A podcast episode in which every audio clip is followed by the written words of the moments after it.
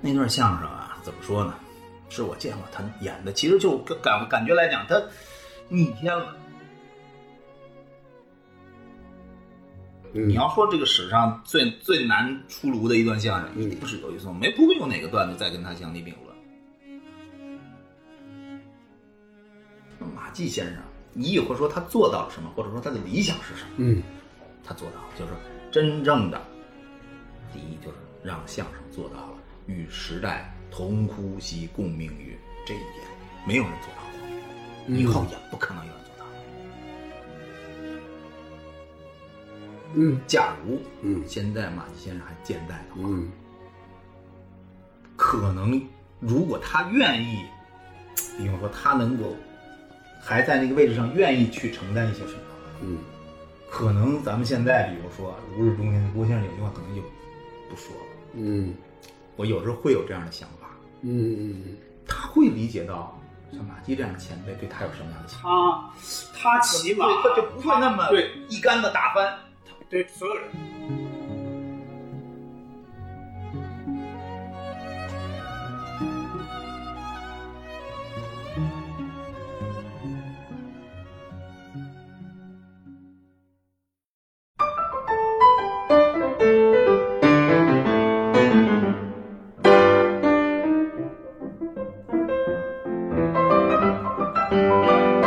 你好，欢迎收听《西四五条》，我是今天的主持人捕头。这一期是我们纪念相声大师马季去世十五周年特别节目的第三期，也是最后一期。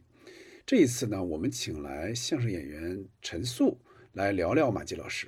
陈素这个名字，也许你会觉得有点陌生，不过如果说起他说相声时候用过的名字陈硕，你就应该有印象了。陈素老师在媒体工作多年，曾经以“耗子招笑”这个网名儿，当年写过很多相声有关的评论，还作为相声票友参加业余演出。而后开始和王自健合作，在相声二班创作表演过很多风行一时的相声，比如《新卖瓜票》《京都球侠》《解放战争中的一幕》等等。再到后来，他还和上海的金岩，也就是如今大放异彩的这个金广发合作表演过相声。陈素老师有正式的相声师承，师傅是在相声业内有口皆碑的李立山先生。之所以找陈素老师聊马季先生呢，与他的家庭也有一定的关系。陈素老师的父亲是曲艺作家、理论家陈连生先生，他曾经长期担任中央人民广播电台的曲艺编辑，对相声的发展发挥过重要的作用。一九七三年，就是马季、唐杰忠和说的那一段《有一颂》，就是经他的手录制播出的。陈先生和马季有过很多年的交往，这对陈素的成长也产生过影响。而且，陈素老师小时候有一个得天独厚的条件，就是他亲眼见证过很多经典相声的表演和录制过程，对马季等很多演员的作品耳熟能详。和陈素老师的这次访谈时间将近三个小时，期间他说到小时候听马季相声时的一些细节，说到父辈和他自己跟马季先生的直接接触，对马季先生在相声发展史上的巨大作用进行评价，还对相声的发展现状，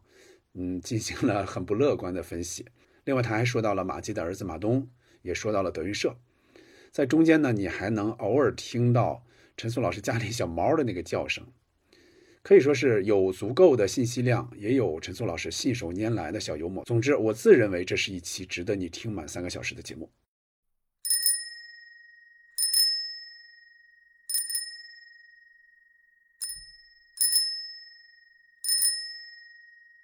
浩哥跟那个你你需要打个招呼吗？啊啊，需需要打招呼？那我我我我怎么说啊？啊，我你想死你 了！这就 要是聊另外一个人，马季是徒孙儿的 对，聊另外一个人。这也不太好，是吧？ 就是大家好，大家好，我我我陈素，我陈素啊，嗯一个小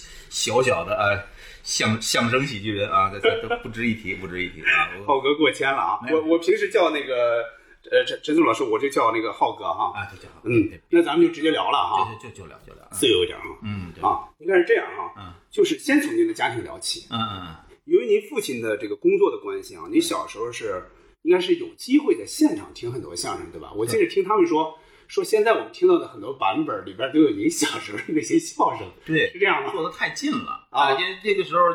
就是两个据点，嗯哎，就是这时候就是北京的录这个电台录像是两个据点，一个是这个复兴门那个北京中央人民广播电台旁边这个广播剧场广播剧场，自己的，嗯然后呢，另外一个是在西四的丰盛胡同里边有一个中央直属机关礼堂，简称叫中直礼堂，哦就这两个点儿，哦等于是什么呢？由这个中央台发起，嗯就我爸他们呢来传神头，嗯哎，几个团，北京几个团的掐尖儿的演员都过来，嗯哎，这个首先广播的，这是不用说了，然后包括北曲的啊，什么的，这个什么铁路、全总、煤矿、二炮，有时候还从天津调演员过来，嗯，那这名家荟萃，一场一场的，直接就在这两个剧场里现场演，现场演演完录回去一剪，有可能一两周之后就通过电台的全国播了。哦哎，那他这个是找哪些人？都是找的，就是说不卖票对吗？呃，那个时候应该是不卖票的。就是找的就是电台找一些，或者说演员们他们的一些亲朋好友。对，大概是这样我在我在我印象里应该是这样。这么说吧，嗯你如果卖票的话，嗯，那就打起来了。对，那个时候啊那演员们简直都太受欢迎了。在那个时代来讲，你说这个阵容的话，你卖票是不能想象。那个时候很多时候是什么？是到体育馆里去演相声啊，那没都错是场场爆满，首体对。七十年代末到八十年代初的时候，那那那个时候观众对这种文艺演出，特别是相声的那种嗯需求，你绝不是一个小小的一个礼堂，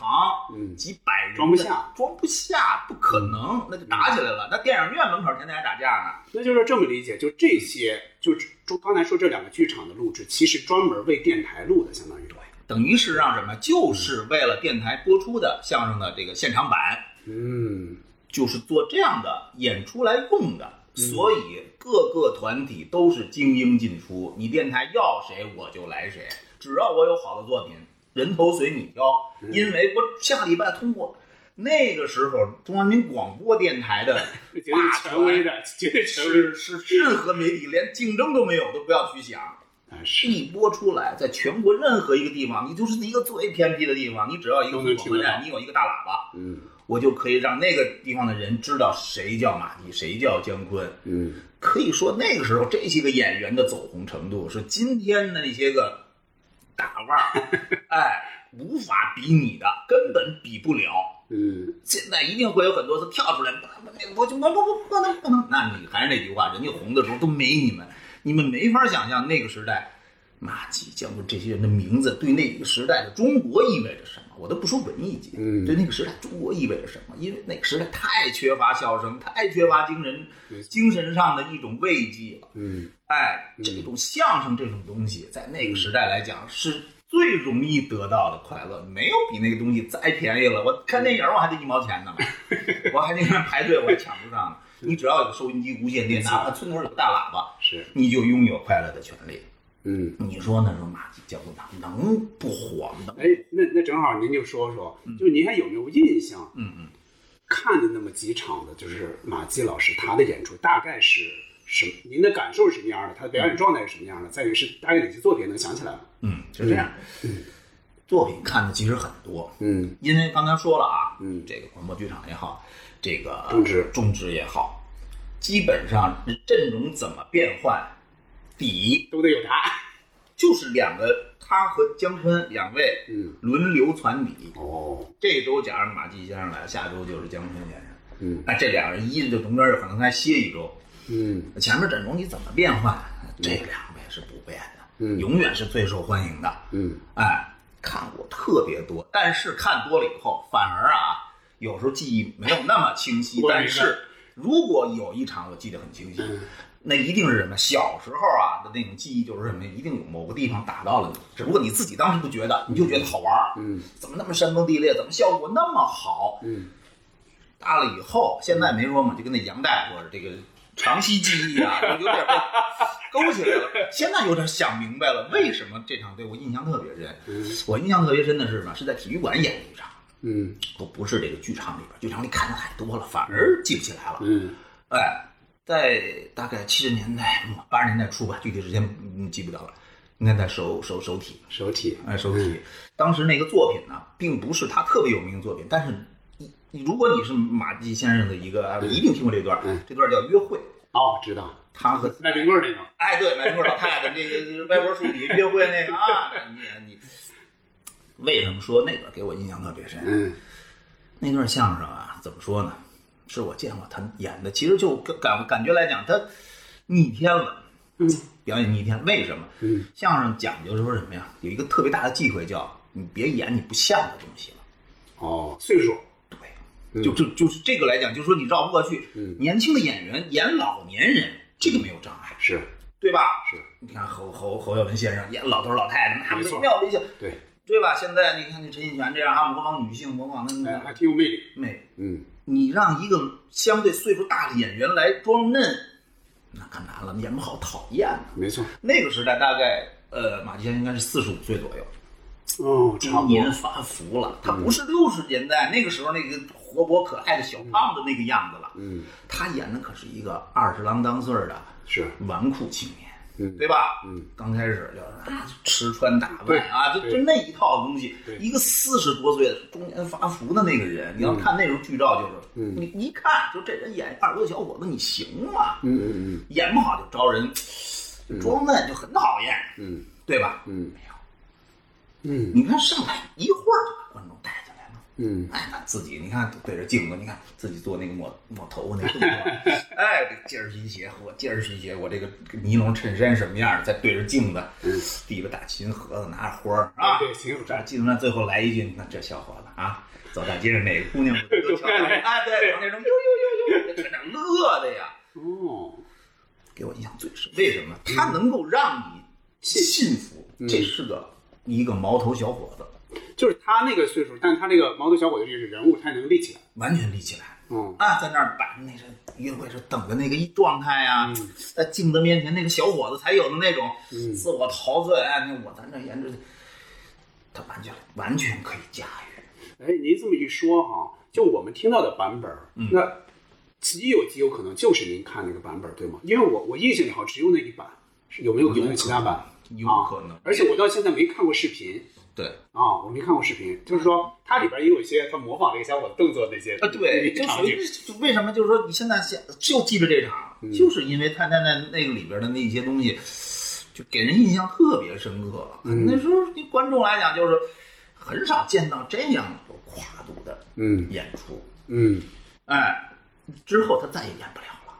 再往后他真的演不了他我印象里啊，我在听的时候啊，当然最早听的时候我，我也不知道他多大，嗯但是我在大概这么近些年再听这个的时候，嗯我在、我想过这个问题，确实，我说到底马季老师他那多大了？嗯但好像他印我我印象里，他是不是也大概说了说自己也算大龄了，是那意思吗？这个是不是他有有一点儿要稍微有点小铺垫？反正是你在听的过程中，尤其他还唱歌嘛，唱了点《茉莉花》那歌，对对对就是你也不觉得他好像就是说好像故意装嫩或怎么样，对啊，就是。啊，哎，他他自己，但是就他最后一次，就是我印象里的作品，他最后一次是这这咱们叫叫演这个小伙子，嗯再他演不了了，差不多，哎是是，呃，但嗯是你你一看那个时候就是你是有时候那时候那时候剧照，我父亲那儿有，就是那时候他们那种在体育馆演完了都有剧照，嗯里面有马季先生，你看到那个照片你就看到，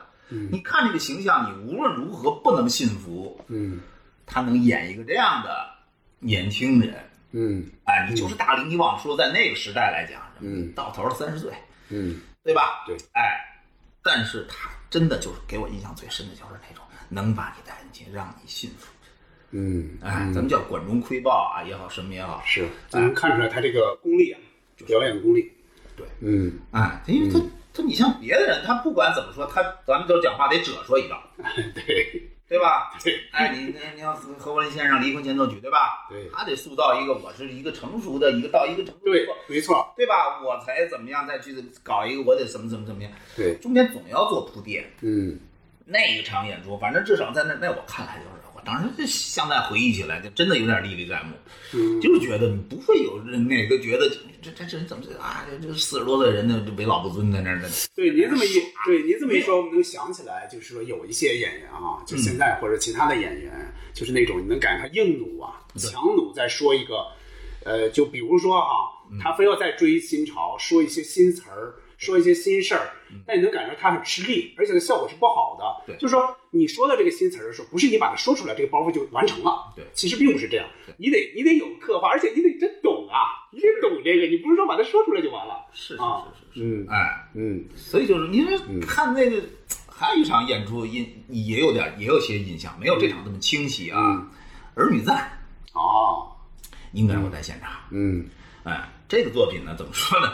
他为什么不叫女儿在呢？啊，对吧？嗯他为什么叫儿女在？嗯马先生是有还是有点顾虑，就是嗯说他其实这个作品的本意是什么呀？是妇女并不比对人差，没错男人能做到什么，我们妇女在这个时代我们也能做到。没错他反对的是大男子主义。但你相声作品，如果我是一步一趋的这么着，嗯，这个相声就咱们讲话就不解渴了，对吧？嗯嗯所以他必须用一种更夸张的手法，对女的就比你们男的强。对对吧？男的靠边站，男的不能跟我们妇女相提并论，他比杨丽狠，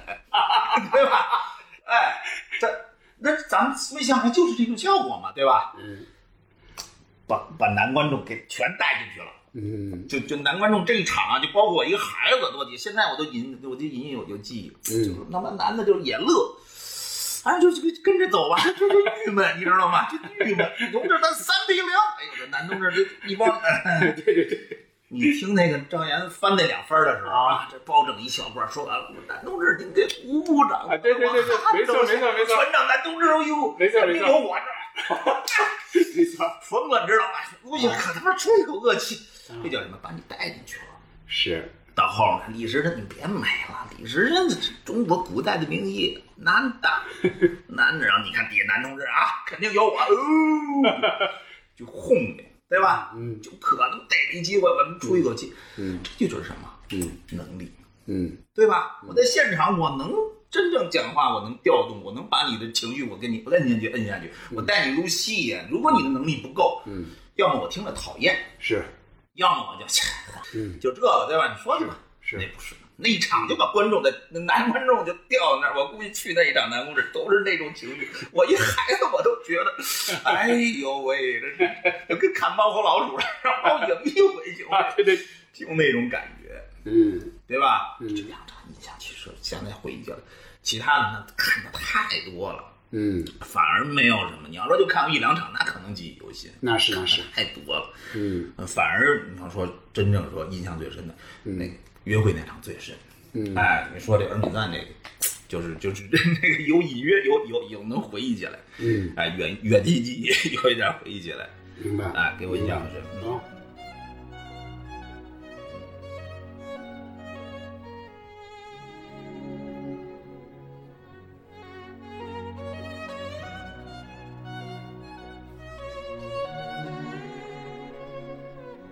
您刚才说的，我刚，您刚才说的是，您作为观众哈、嗯就是那您父亲的话，跟马季老师他们等于是嗯一起工作过，可以这么说吧？几十对年不对了，？ 对吧？一起工作那么那么长时间，而且呃，对作品啊，对人都很熟悉。嗯，那就是您刚才提到，就是您小时候哈，就除了去现场看啊那您父亲肯定也也不止一次聊起啊，跟这些相声演员，包括马季老师，嗯他们的这些事儿啊，一就是这个能不能大概聊聊？嗯比如说有一颂，嗯我就记得听陈导也大概说过，哎，有一送啊，在这里嗯其实就是我要说那真是支林片段啊。嗯然后我好像专门写过篇文章，哦就是有一送那个可以找一找，那个他你就说是拍一个纪录片都够。，对，应该是他如果没有陈老，他去去去去那个这个这个发动他，或者说动员他去干这个事儿，应该有一送，起码起码不会那么早听到，还会靠后，或者可能听不到。牛牛啊胎四伏中的可能，因为那个时嗯候啊其实就是怎么说呢，靠着大家就一股心气儿，嗯哎，也是，毕竟在在七年以后嘛，对哎，九幺三之后，没错毕竟这个那这个个风厚重的那道铁幕啊，终于转了一似乎有被扯开一条缝隙的可能。但是说句实话，在那个时候，还是非嗯常今难。天人无无法想象。你要说这个史上最最难出炉的一段相声，一嗯定是有一颂，没不会有哪个段子再跟他相提并论了。没错，哎，先不说别的，哎，一个作品，嗯，每一句都能给你挑出毛病来。对你说这个这个作品还怎么往，就是说往下走，对嗯吧？对就中间那个时候一说啊，你说有一种你的作品怎么样，谈赞呀什么呀，嗯那那个时候咱们有什么在里边啊，军宣队啊什么的，是有几左的，都盯着老呢呀都有。都盯着呢。那盯着拿嗯拿回来一一说这个那，大概一看本子，先先给你先扣你一个，嗯，你这叫什么作品啊？明明我们是履行国际主义的义务，你这里边为什么净写我们呢？这个员外人员在那儿做了些什么？对，你这些你这是苏修的那个大国沙文主义的东西，就是帽子一就就就很容易扣上，扣着。非常容易扣上。所以你在听有一颂的时候，嗯，你感觉不到我们做了什么，你感觉就是非洲人民为我们做了什么。没错没错，对吧？这就是妥协，没有办法呀。嗯你你见不了天日，你不把这个东西转过来，嗯，你这个东西你永远不见天日。里边这包袱不行，这这耍贫嘴，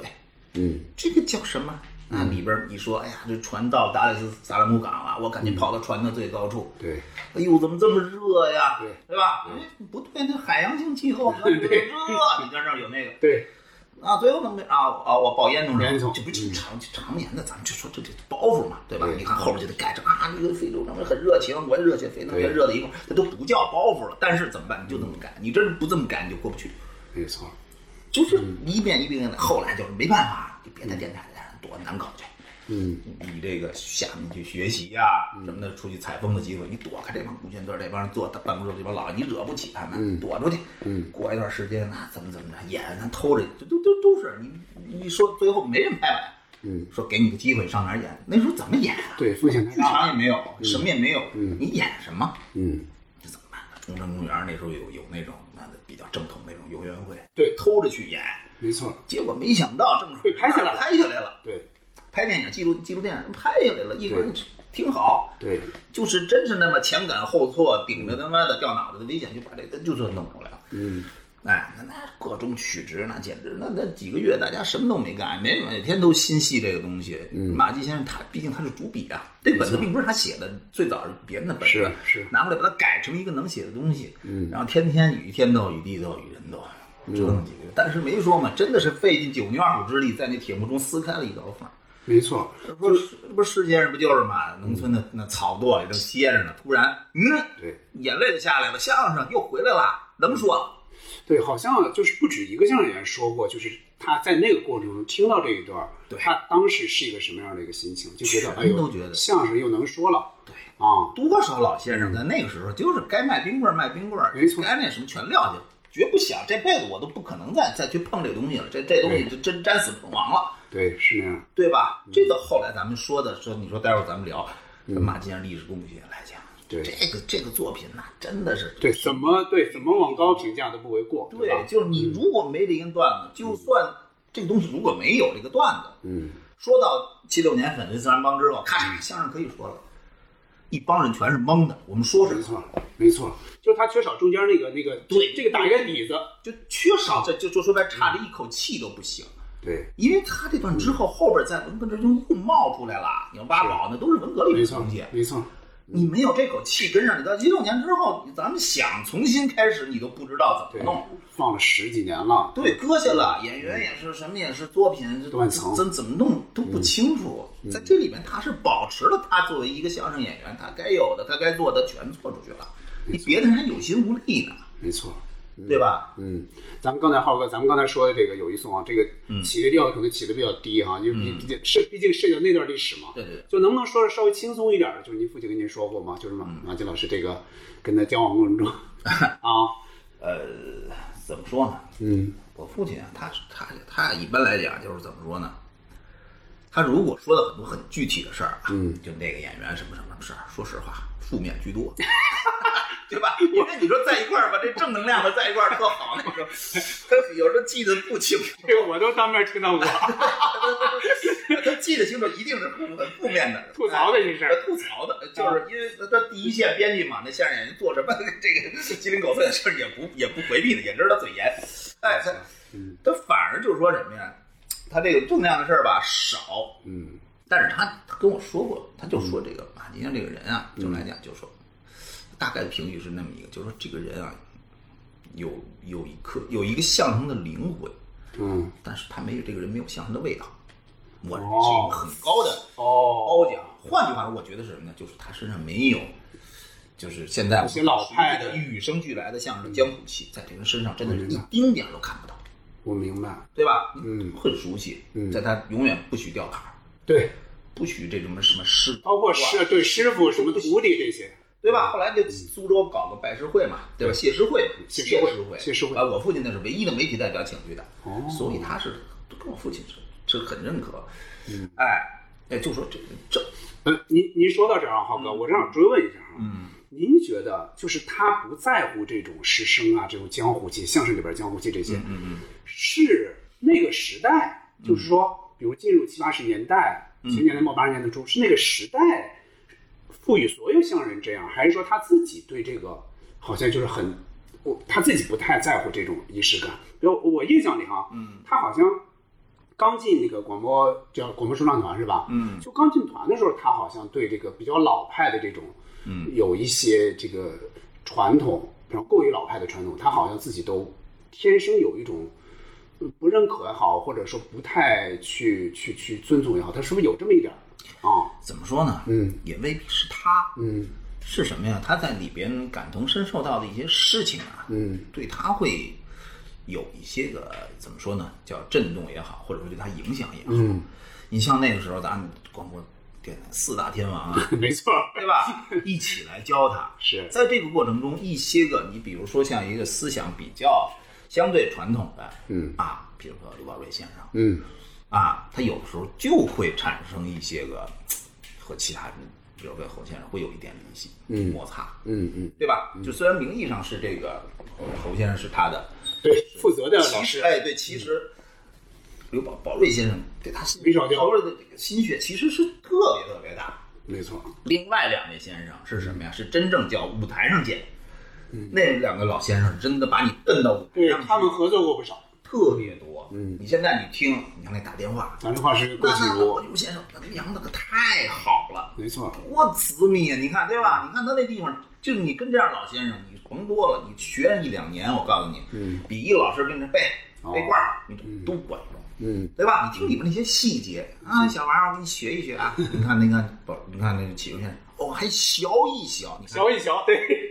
都是学问，就是你听着舒服鼓励，就跟你就说你想你瞌睡你来个枕头那种捧哏，嗯对吧？嗯，郭君宝先生两嗯万紫千红绕银王，哎，这那个 这也多难背这呀！真好，那可不是那大南边来了，比那难度大多了，因为他对他这是新的是新的啊他不没他气口什么其实都不对，嗯哎，这你演员你要把这个东西拿起来，得吃很大的劲头，吃很大的力去下功夫，是，对吧？你看邵伟把那那个能耐拿出来，那嗯可可比这传统的吃葡萄比那难背多了。 对，陪着他，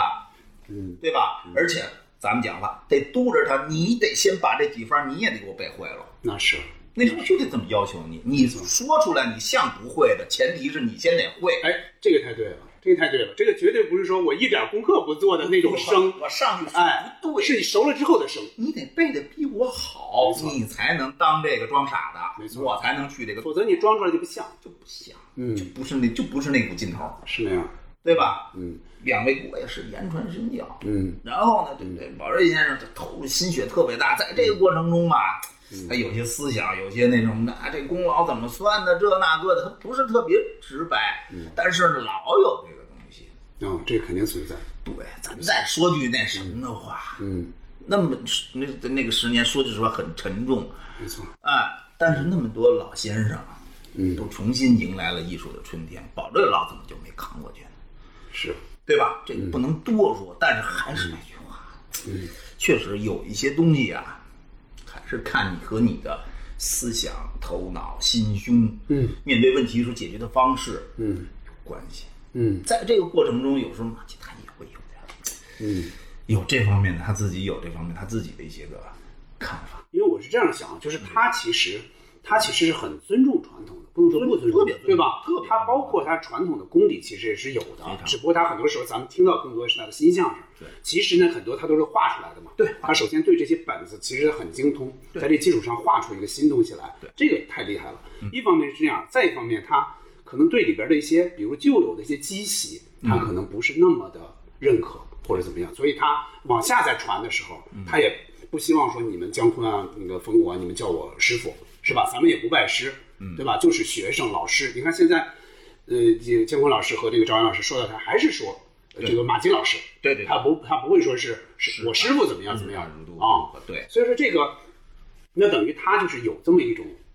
特点，就是好像承前启后的这种，或者嗯说刚才我说的，就是说他进去以后的这种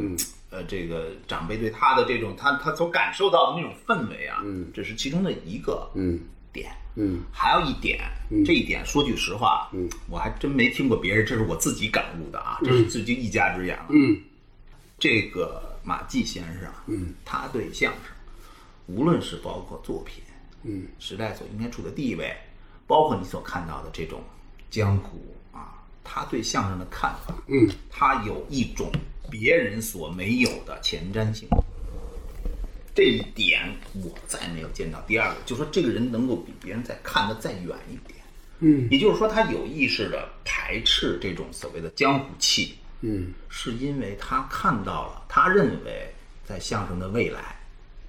这些东西是妨碍、会阻碍阻碍相声发展的一些东西。啊嗯我要把这个东西拿掉和打破它。嗯我如果我先迈出这一步去，嗯对相声未来的发展嗯是有好处的。我应该先打破这种桎梏。嗯你要说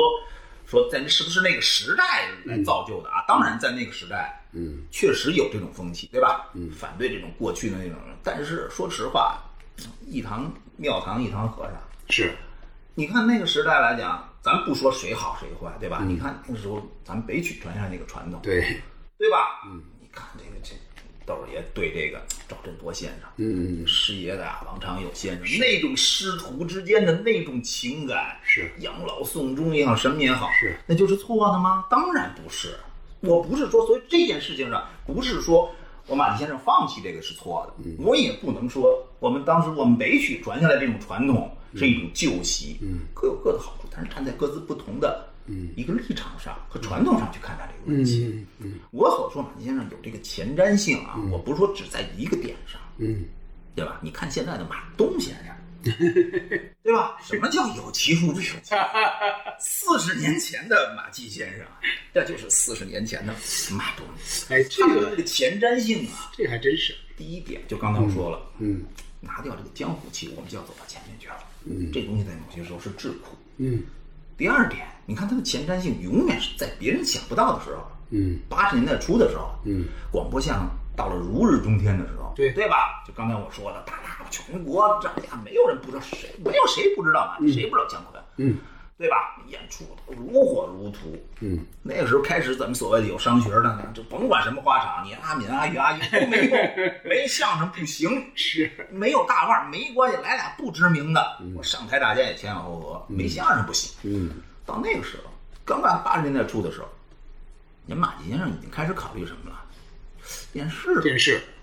嗯八十年代初刚开始有黑白电视，嗯这个在城市里边是吧？彩电太遥远了。对，嗯哎，八十年代中以后的事儿，当时有这个黑白电视，而且你的黑白电视你哪儿看得到相 声了，对吧？看不到了。嗯。但是广播相声最红火的，他已经开始考虑了，嗯这电视可能要改变相声的形态了。嗯嗯，对吧？过去在那个时代之前，广播就是一种相声，就是一种广播艺术。没错，在相声，在相声来讲，看过现场的人太少了， 那是对吧？你听那时候演出不都是让马季先生？你很多时候开场，啊对对没错嗯老魏方来很高兴，大家都有兴趣买张票看看，看看马季这长什么模样长什么模样儿？哎，今天来展览一下。啊，这顶门帮主准想，为什么？对你别看他们那么红，嗯全国有百分之九十的人嗯，没不知道他们长什么样子， 是那样，对吧？电视嗯没有看不到，对，平时你说谁没事儿我买本曲杂志看，这俩人不可能，对吧？你在这媒体上你看不到他们，这俩人只闻其声，不闻其声，他们跟那些夏青可来什么方明没有区别，是是，对吧？所以就是到剧场去，嗯都下意识地说走上剧场听相声，嗯到剧场听相声去，嗯把它本能的视为一种听觉还是听艺术，还是听觉艺术，嗯不行。嗯，电视未来来了以后，我们想想在这里面该如何是好。嗯，人家很早就考虑到这个问题了。嗯，最后你看，不用在很远的将来，一九八四年的春节晚会上，对那个一个推销员，对对对吧？对，完全是自己在这几年里面去琢磨，我怎么让它视觉化的一个呈现。是，咱们不说它咱们这个作经典作品，对吧？嗯，咱们叫单口化妆相声也好，你这甚至很难给它分类。对倒口相它声是也好它有探索性的，上上台那种方式，对吧？对，哎，这就是说我给大伙儿点上烟，自己拿着烟在里边儿，这这里边儿，对吧？对，这就是他深思熟虑的东西，那不是脑子一蹦，我来一这个吧。嗯，那是很早就说，如果我到电视上说，这能不能成为一种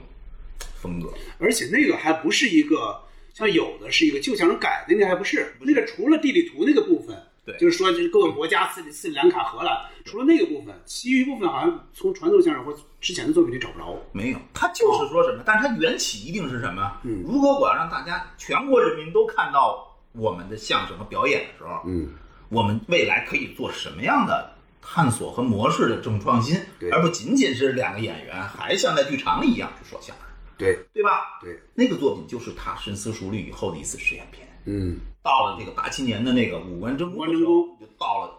到了一个，这真的就走向成熟，是就是电视相声的。对，可以说是咱们就是一个相对来讲已经到顶点了，差不多，对吧？因为什么？你原来是个对口相声，就是个听觉剧，对吧？对管中是个对口相声，没错就是听嘛，没错。对吧？后来他想哎了，我到春晚，我到电视里我怎么办？我把几个弟子都招来，嗯咱们也别都怎么站着呜噜呜噜的，四把椅子坐四角， 对对吧？时不时变成对口，你对上来吐槽，我给你上来以后，对吧？你来来来去转换，最后大家一起来，嗯对吧？形象的角色我全考虑进去了啊！嗯冯巩一过来，哟，我这我这我说你眼睛，我眼睛跟带鱼似的 啊！赵岩一过，我就是那嘴，我这嘴够帅的，啊对吧？嗯，你去想一个推销员啊，五官中这种作品，嗯如果你只闻其声，嗯和你看到的那对，那个魅力绝对是不一样的，差太多了，对吧？魅力绝对不一包样。括角色，他都经过精心设计。像赵岩先生，嗯赵岩先生梁活就是憨厚稳，对吧？翻包袱都极少他。适合演那最后出来的那个嘴。对，但是我就在这个这个五官真功里边，我把最后这个对，以一敌四啊你连我一块儿怼。啊，对，最后你看，你一看我这赵岩先生那么活灵活现，那这人生的高光，对吧？哎，他全都考虑到了，就是说什么，这相声十句话应该怎么去做，嗯包括未来应该怎么办。嗯哎，他到接下来一看啊、你看姜昆有梁左，嗯对吧？同学冯巩跟牛群开创这种子母哏似的，是吧？没错在适合在电视上，他觉得哎，我心稍安，嗯他的危机危机感是很很早的，嗯这种前瞻性他看到了，嗯这种是他比别人早看一步，早做一步。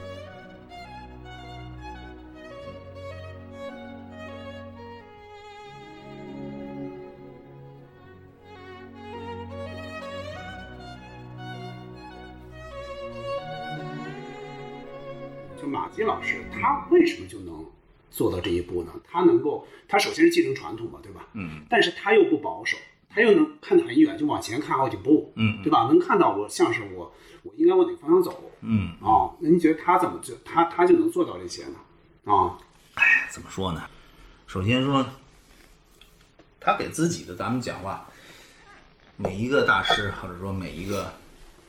演员，嗯他都有自己的定位，或者说理想，嗯对吧？嗯哎，我们说过去那些前辈大师们，他们做到了什么？我们一句，我们来个排比，对吧？得放在一起说嘛。对早年你要说什么李德阳先生、张寿臣先生，嗯嗯他们的理想，亦或说他们的能力所达到的，就是让相声摆摆脱这种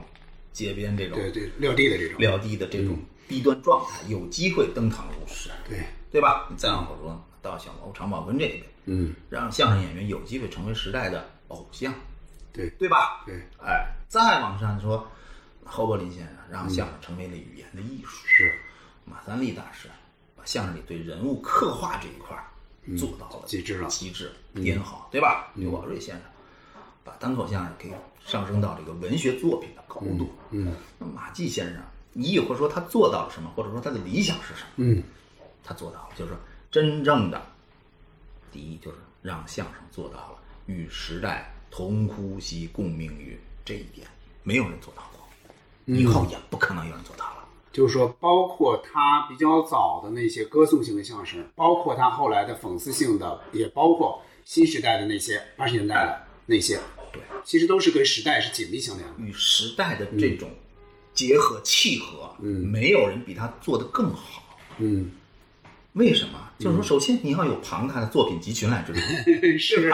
是，那中间你这一个量得够 啊，对，量得够。第二，你的艺术生涯要足够长， 没错，对吧？但是咱反过来说，你不能说我说了一辈子相声就叫艺术局限，局限性在那儿，有成熟的作品集群。嗯第二，作品的扎实程度，嗯那是别的人望尘莫及的。嗯哎，所以我特别讨厌有些人，就是说，哎，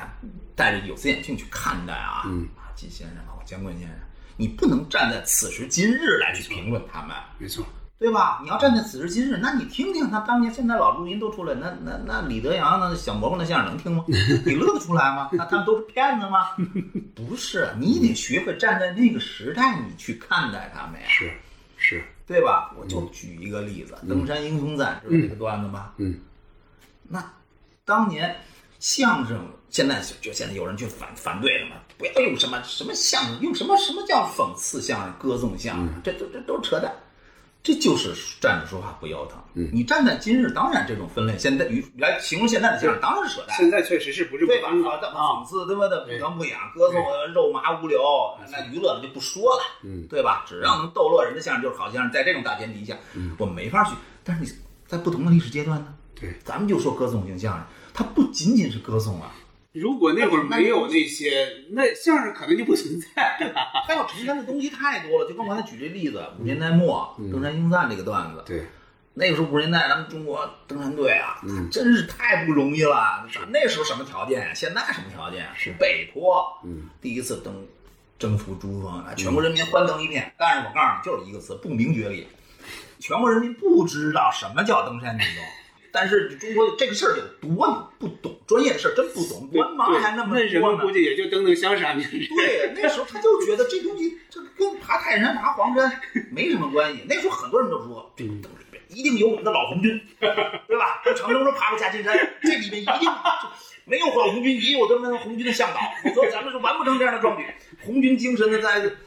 就其实不是一回事儿。不是一回事儿，嗯对吧？嗯，你看这个相声，当您赞的时候，你看里边除了我歌颂，对，我还有深入浅出的，我要把这件事儿给你说明白。技术分析得让你知道，不是不是平时咱们说的那个对爬小山过草地那种事儿。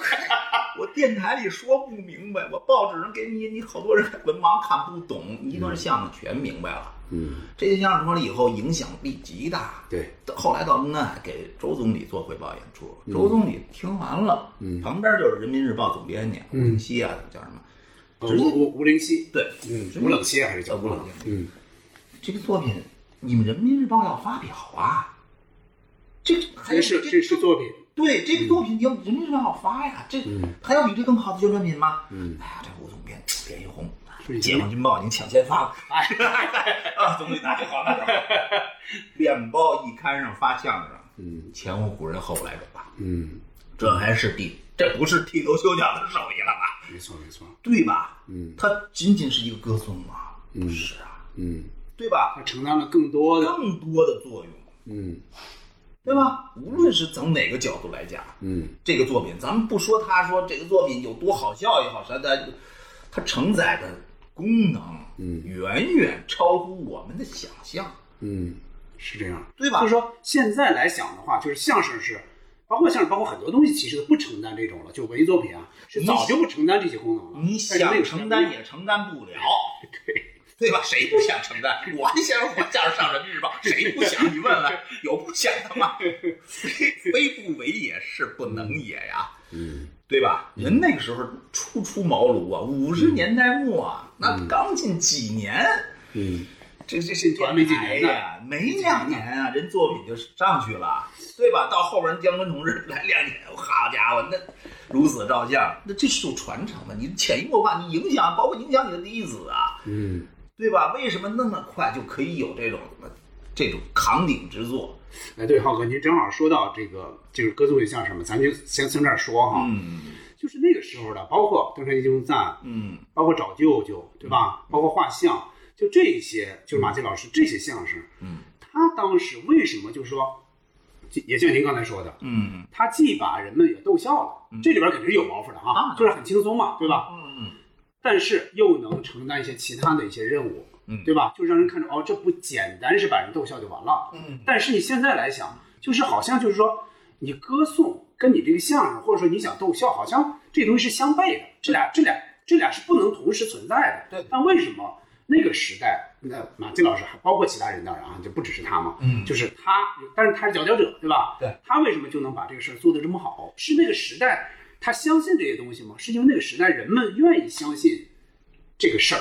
当然，现在很多人他不信了，很多事儿他不信了，嗯对，跟这个有关系吗？这个怎么来看这个事儿？怎么说呢？首先，那个时代的嗯偶像效应嗯和这种对歌颂对象的这种这种学习的这种态度，肯定是有的。没错，那大环境在，对，但是还是那句话，只是其一，不知其二。就是说什么呀？嗯呃，马季先生在这歌颂相声他的创作上，他是下了很大功夫的。嗯他核心一点，其实他要做到的是什么？很少，我不能说绝对啊，他很少做那种空中楼阁式的歌颂作品。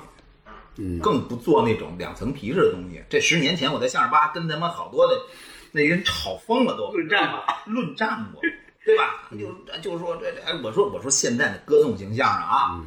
就不叫歌颂型相声，这些烂本身这些歌颂相声你别地儿也听不着了，只有到我们相声大赛里去听了，对吧？你别地儿都让人退死了。专门为他写的。就是为相声大赛写的，嗯对吧？那早年间呢，就是哎呀，上了一个，哎呦，就就说这这这歌也叫歌颂相声啊，穿一个是个倒口，还穿一个不合体小西服，打一什么小破领带，甚至戴一小帽。对农民我们父老我们农民妇联，我们 我们有更高的精神追求啊！我们现在不满足于光唱豫剧了，我们现在有能学得更好，我们学个杨坤吧，嗯无所谓。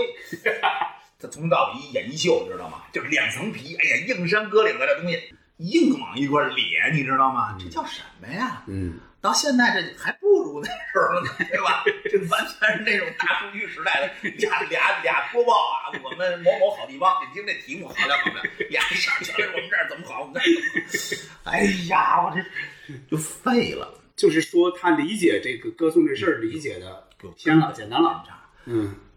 马季先生做歌颂性相声的时候，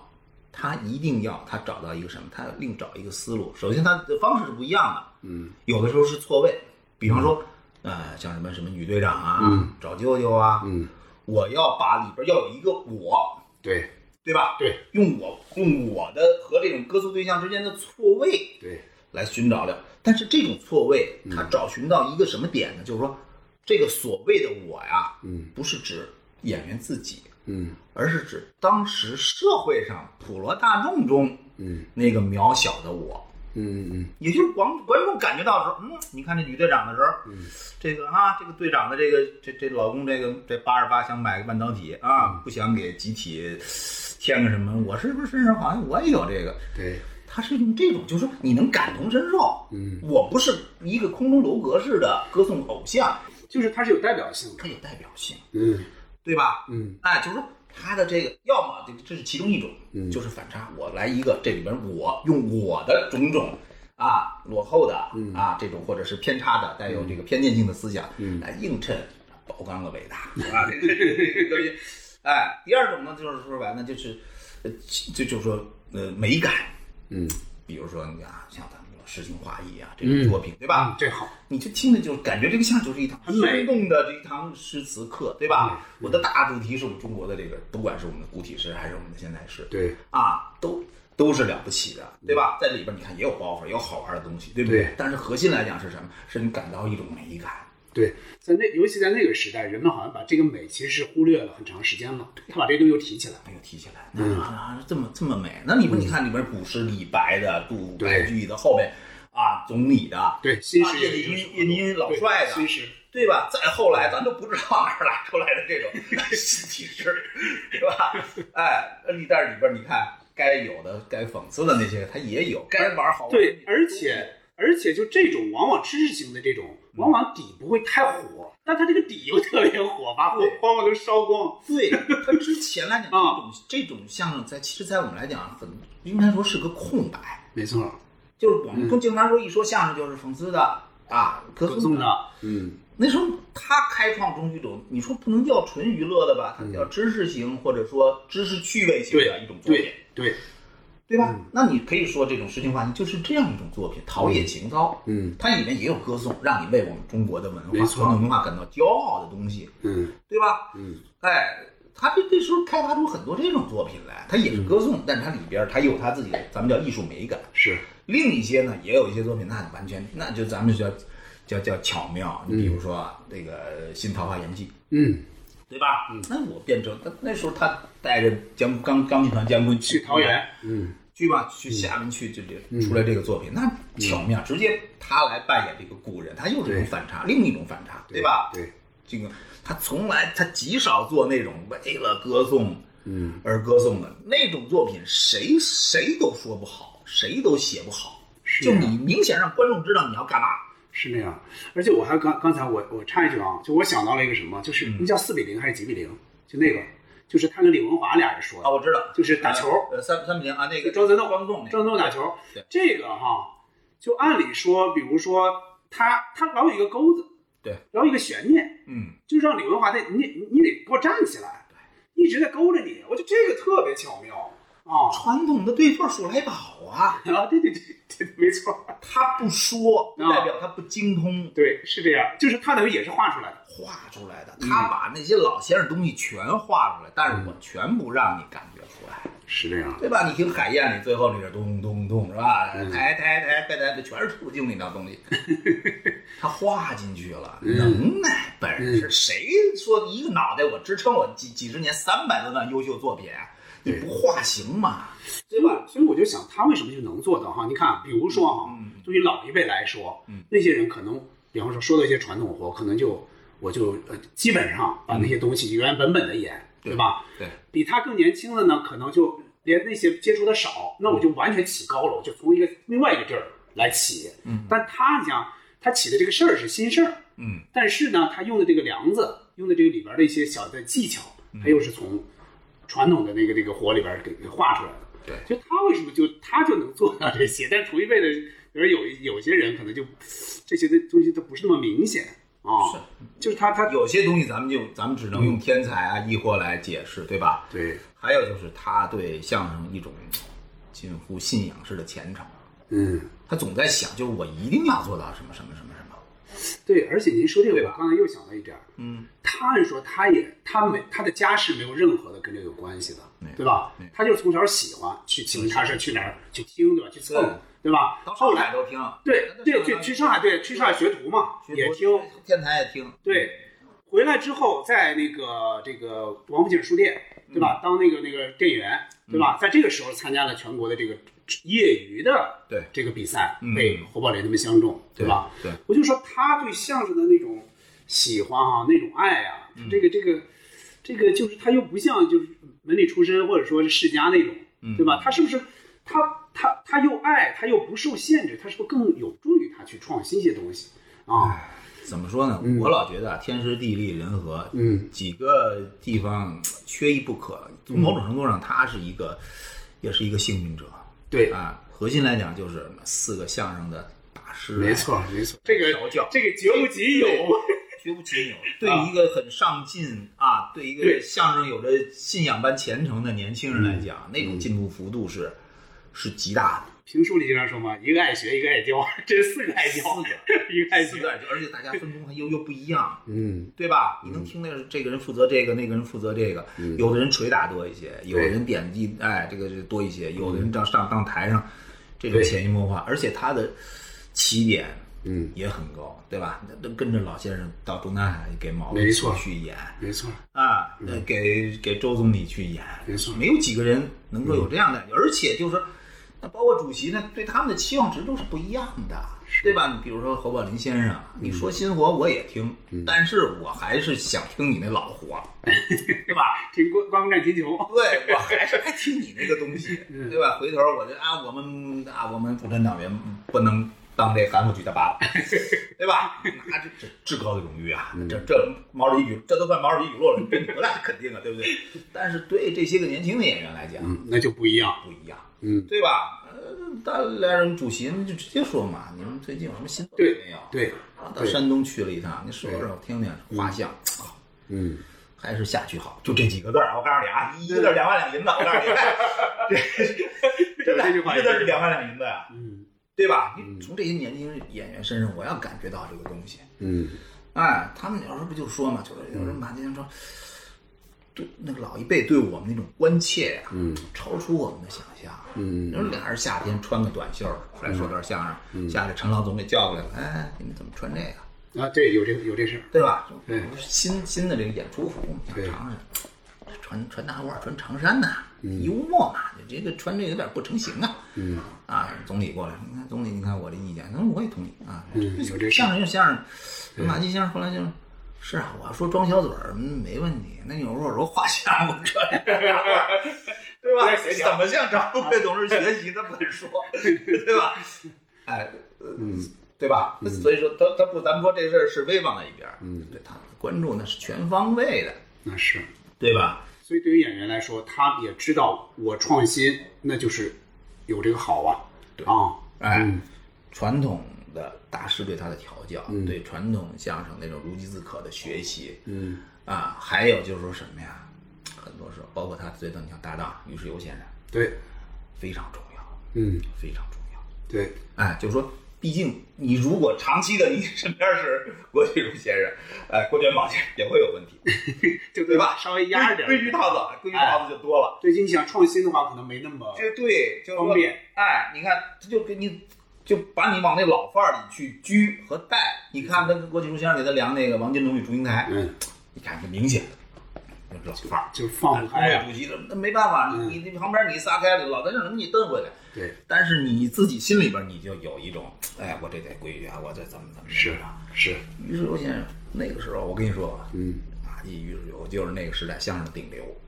嗯可惜啊，那个时代咱不像小今天这样的开放的媒体，大家更多时候听到他们的那个形嗯象，没有看更多的看到他们的形象。那时候往台上一站，三十出头，嗯马季先生上人见血，一张小圆脸，眉眼可笑，嗯上台那观众就想乐。旁边我告诉你，人讲话这相声界第一美男子。对，特别帅，主持又特别你帅。现在看照片儿，嗯你看那时候看真人儿还漂亮，嗯就这俩往上一站，我跟你说，那简直了。嗯对吧？那是唯一一个就于仁先生是我可以与你争辉的良火。到后边你唐杰忠先生唱一下，我们这都规矩多了。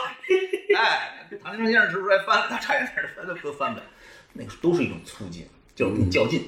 就我师傅讲话，我能把逗哏的饶了。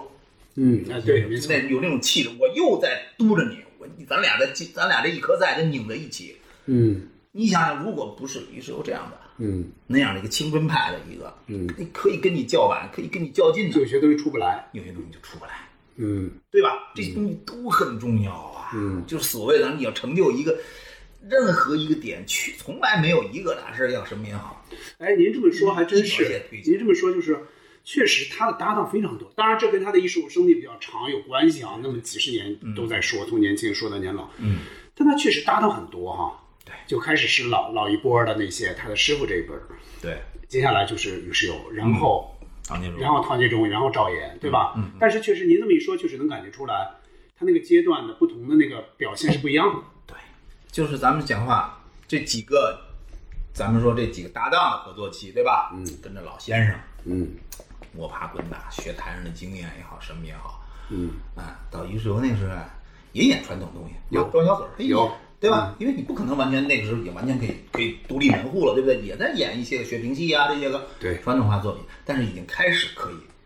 搞一些新的这种作品，劳动号子，对吧？哦，劳动号子简直了！对吧？我就不知道，我我我我这采访您之前啊哈、这几天我一直在听嘛，就把这他的老段子听一遍。嗯，我就觉得能演出，首先写出来咱先不说啊，写出来首先这个就很难写，对啊，能演到那个默契的程度，那个气氛，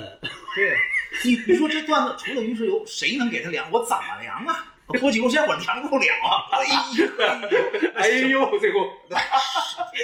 谁都不行。嗯对吧？你看他那个时候，他也可以跟别人你看合作。你看，你像李文华先生，那相声也很好有，几 段，嗯也很好。但是那个时候，咱讲话必须得是于是有这种不饶人的灵魂，我才能督着你往上走。嗯就是说做不，到您这么一说，就是说，咱不是说这个这个说其他人不好，啊嗯比方说唐杰忠老师，嗯，他的那个表现确实就跟于世友老师这种不一样，不一样，真的不一样，能感觉出来。就像您刚才说的，不能饶了这个逗哏，他好像一直在处于饶的状态，偶尔能感觉出来，哦，他也能这样吗？对， 偶尔有，嗯，对，这就属于什么？嗯就说这个人能不能成就，就他们互相成就嘛，对吧？对，嗯，哎，因为就说于是他是在创作上啊、和表演上，嗯，水乳交融的这个这个期非常非常的重要，嗯，给他奠定了一特别坚实的基础。是，哎，到了这个唐杰忠时代，嗯他的作品和表演，我个人认为是到了巅峰。我最喜欢的就是这个时期的作品，您是说是跟谁？唐杰忠先生。您是说正好前面等于是个打底儿了，往上拖了，对，哦从七十年代，嗯从友谊颂开始吧，到后边找舅舅，一直到八十年代初，大量的我们现在很熟悉的多层饭店，晚点到什么彬嗯彬有礼啊、诗情画意啊，对嗯这这一批的时候啊是他的，就是人生啊嘛，就是四十四十多岁到五十多岁，嗯，这将近十年的这就个是时间。成熟的那个阶段。政治是各方面来讲，创作思维各个方面来讲，嗯创作的数量、等量级，也是胆子最大、最敢演的，对，很自由。很自由。这个阶段，他的讽刺因素已经极大极多了。这个时候，对这个时候，说实话，我不需要梁活的来跟我打掐，你会你会折损我要我要表达的东西。明白，明白，就对是吧说，如果你还是之前那个状态，比方呃捧哏，对可能对我这个是可能有点小破坏。对，你会破哦坏我要表达的东西。咱们嗯捧哏讲，你不抢不夺嘛，对，对吧？对。但是你这个时候，嗯你你像多层饭店这种，嗯对吧？旁边顶多什么事儿，我得跟你，我得跟你一条心呐、我得跟你一块儿吐槽，是，对吧？啊，怎么还这这饭店怎么这样啊？这我要你给我这样就行了，顺着来了，你你得配合，哎你，得不是呛着那种啊的不能呛茬儿，啊。对吧？嗯哎，真正来讲，咱们说华彩乐章一样的，就是说游离在作品之外，达到更高高度的，基本都是这个这个时代的作品。是，咱正好说说说说饭店、啊是吧？北京北京之最， 记过，那可是我在现场听过。哎，北京之最，咱们正好一点点啊，浩哥。嗯我是啊，嗯，这些年我才知道有这么一段。对，这个我我以前不知道，这个我在现场听过。啊这个当时这个前三门的这个楼，嗯，真是是一个社会上的一个一个一个槽点，是吗？对哦。但是我那时候还小，哦我也不太懂，我也估计是人反正们有可就能是是有点面子工程。对市民可能对这个是有点意见。你看他这里边包括有几个落在这上面，好几个都往回对，前三都落轮在这这个上面。哦哎，就是好像是那意思，就是说什么呀？就是这楼看着很漂亮，哎就是对外边看好，对这个长安街的北边儿啊，这这长安街南边儿这一溜儿啊，对就沿地铁沿线嘛，对哎那个二环啊沿线啊，很漂亮的楼。那个现在其实还在嘛，就这些新华社对面，这个这个崇文门、宣武门那些楼，其实现在还在，咱能看到。但是呢，就说说白了，咱不说金逸街外野居中嘛，可嗯能就是里边儿没那刚才说的啊，户型又小，然后经常自来还还那个楼层还低，对，那时候就就说，哎，楼来，他那时候咱们毕竟那时候没盖过高楼啊，对吧没？经验那没有经验，那那时候什么，当时人家吐槽，感觉你还一般人家还住不上呢。那是但出去以后还不怎么样，是吧？ 那那那那六平米，木点柱进去，一边儿腿在厕所里，就听着也挺解气，但个人有点解密探秘的意思，对吧？因为他好像一直不饶这个， 好多都落在这上面。对，那可能就是说什么那时候我小，哎，但是因为为什么我说我在现场听过，我就骑那个包袱，啊就是到冬天你看来筐扁豆排队人比扁豆都多，哎，对，这个包别的我都忘了，就这包我记得倍儿清楚，这我一定在现场听过，嗯，对吧？但是在那个像在那个时代来讲，嗯好家伙，那招招致命。就那个时候，是毕竟啊，北京比较有关方面的它人不听取到这奶些，的问题，对采供不上的问题，地对铁施工进度慢的问没题错，产品质量问题，涨价的问题，对，好家伙，都是热点。这个就说白了嗯吧，就当时观众当然很开心，但是你再来讲，对吧？这属于在这个时代的这这这这个过程中，你这步子是不是迈的稍微有点大了？对，起码来啊我说，再没见过，对，起码来说，我小时候，包括二三十年，就是从小长到二三十岁的时候是没有听过这个的，广播里是绝对听不到的。后来就是网络上才听到这段相声啊，当时录音有，电台的录音都有，我一定是在现场听过的。嗯但是呢，后来就是这个不能播了。嗯哎，就是属于什么呀？就是在那个时代来讲，这个对吧？你老说那些个只会说啊，你我会说歌颂相声，其实你听过他好东西没有啊？没错，你真听过他的作品吗？对，在那个时代来讲，八十年代初来讲，敢敢去这么去说这件事情的，嗯除了他还有还有谁呀、对，因为这个还跟多层饭店还不一样。多层饭店它其实是还是一个比喻，对，对吧嗯我是个，我是个，我是个怎么说呢？对体制要清楚八个字嘛，机构臃肿，人浮于事。没错，说了谁说谁明白就完了，感受一下就可以了，没错，对吧？嗯但是在那个就所谓粉丝咱们帮之后解放思想的时候，嗯所有艺人的那种相声演员也好，他们作者的那种奔涌而出那种创作活力啊，是才会铸造这样的精品作品。这就是我说为什么说我认为他和呃那种嗯那个时代是他的黄金时代，就是因为这样。呃，一个是他在艺术上成熟了。就经过前期的，比方说最早是老先生，后来是于世友他们这一波，是吧？这个这对个这个这他表演上对，非常成熟了。再一个，这个时代做又给予了这样一个相对宽松的这样一个环境，对就他自己呢，在创作上也好，表演上也好，他都进入了一个一个，一个相对的自由王国的状态。对对，有点对，有点自由王国的状态。到后来，你跟跟跟赵岩合作开始，那嗯你的弟子给你捧哏了，是，对吧？就那个时候表演，就是说啊，这个力度不减，咱不说他能力有下降，但是就你看，就毕竟到那个年龄以后就有降气了，是哎，对吧？就有这种降气了，是那样的，哎。但是呢，就是说他的艺术特色永远是是特别鲜明的，就是说什么呀？你看，哎，这个相声界两两位马先生是最重马三立先生啊，这是过去叫马派，人家客气叫马氏。嗯，啊，到马季先生的表演，你看他们的那个艺术特色是完全不一样 的。哎，马三立先生是什么呀？我这我我要刻画这人物，我不到这底，我都不让你看见我这个人的全貌，对吧？哎，你看你对吧？你那那那那开州场，这马山人上来这那个的，且跟你说呢，这山不仁，怎么怎么着，最后那大石头搁人脖子上那一下，对吧？我有钱什么漏，您这鞋给打掌了啊，后边还吹，不到那底，说早上被我卖吃豆腐脑儿。马季先生从来不做这样，这节奏不一样，不一样，嗯他就是什么？我最快的嗯速度，我把这个人物用粗线条，我给你勾勒出来，嗯对吧？一阵风，哎这这打 鸡血之百病，这他妈往个嘚儿闹的，一句话倒口，对吧？信他这玩 意儿，人物的那种得意洋洋状态，你这这这这这就这么这么火，对吧？一句话嗯特种兵就是呲一个字儿，嗯这个人就出来了，对，对，这也是他符合时代节奏的一对，特别干脆利落，对，它就符合那个时代的特点，对，对吧？因为那个时代的相声基本上没有电话了，你想吧，现在我对我正现好在就不行了。对跟您探讨这个问题，就是看啊，现在听哈那会儿的录音啊，嗯，有一些，比如说高云培说吧，嗯，我先到了这个青岛了，是吧？对，我先学几句 My God 嘞，是吧对对？我先学几句，学完几句，非也是非常快啊。说有这这样的一个现象，你注意 到没有？就开始进入正活。说相声得有学问，哎 对，我我就想这个事儿啊，就是有一些我相信是不是电台在播的时候，有一些是前面卡掉了，也有一些是一上来就说，哎，最近有这么一个事儿，您注意到没有啊？什么什么有一个什么什么现象，什么什么，就说那个时代，我觉得就是不是相声演员或者像这种形式跟老百姓离得特别近，所以你不用太多的引，太太多的往这边这边领，人们就开始就直接进入你的这个这个正活的状态，是不是那个时代就这样？它这个原因是复杂的。嗯嗯首先来讲就是什么呀？呃，观众对演员的信服程度对，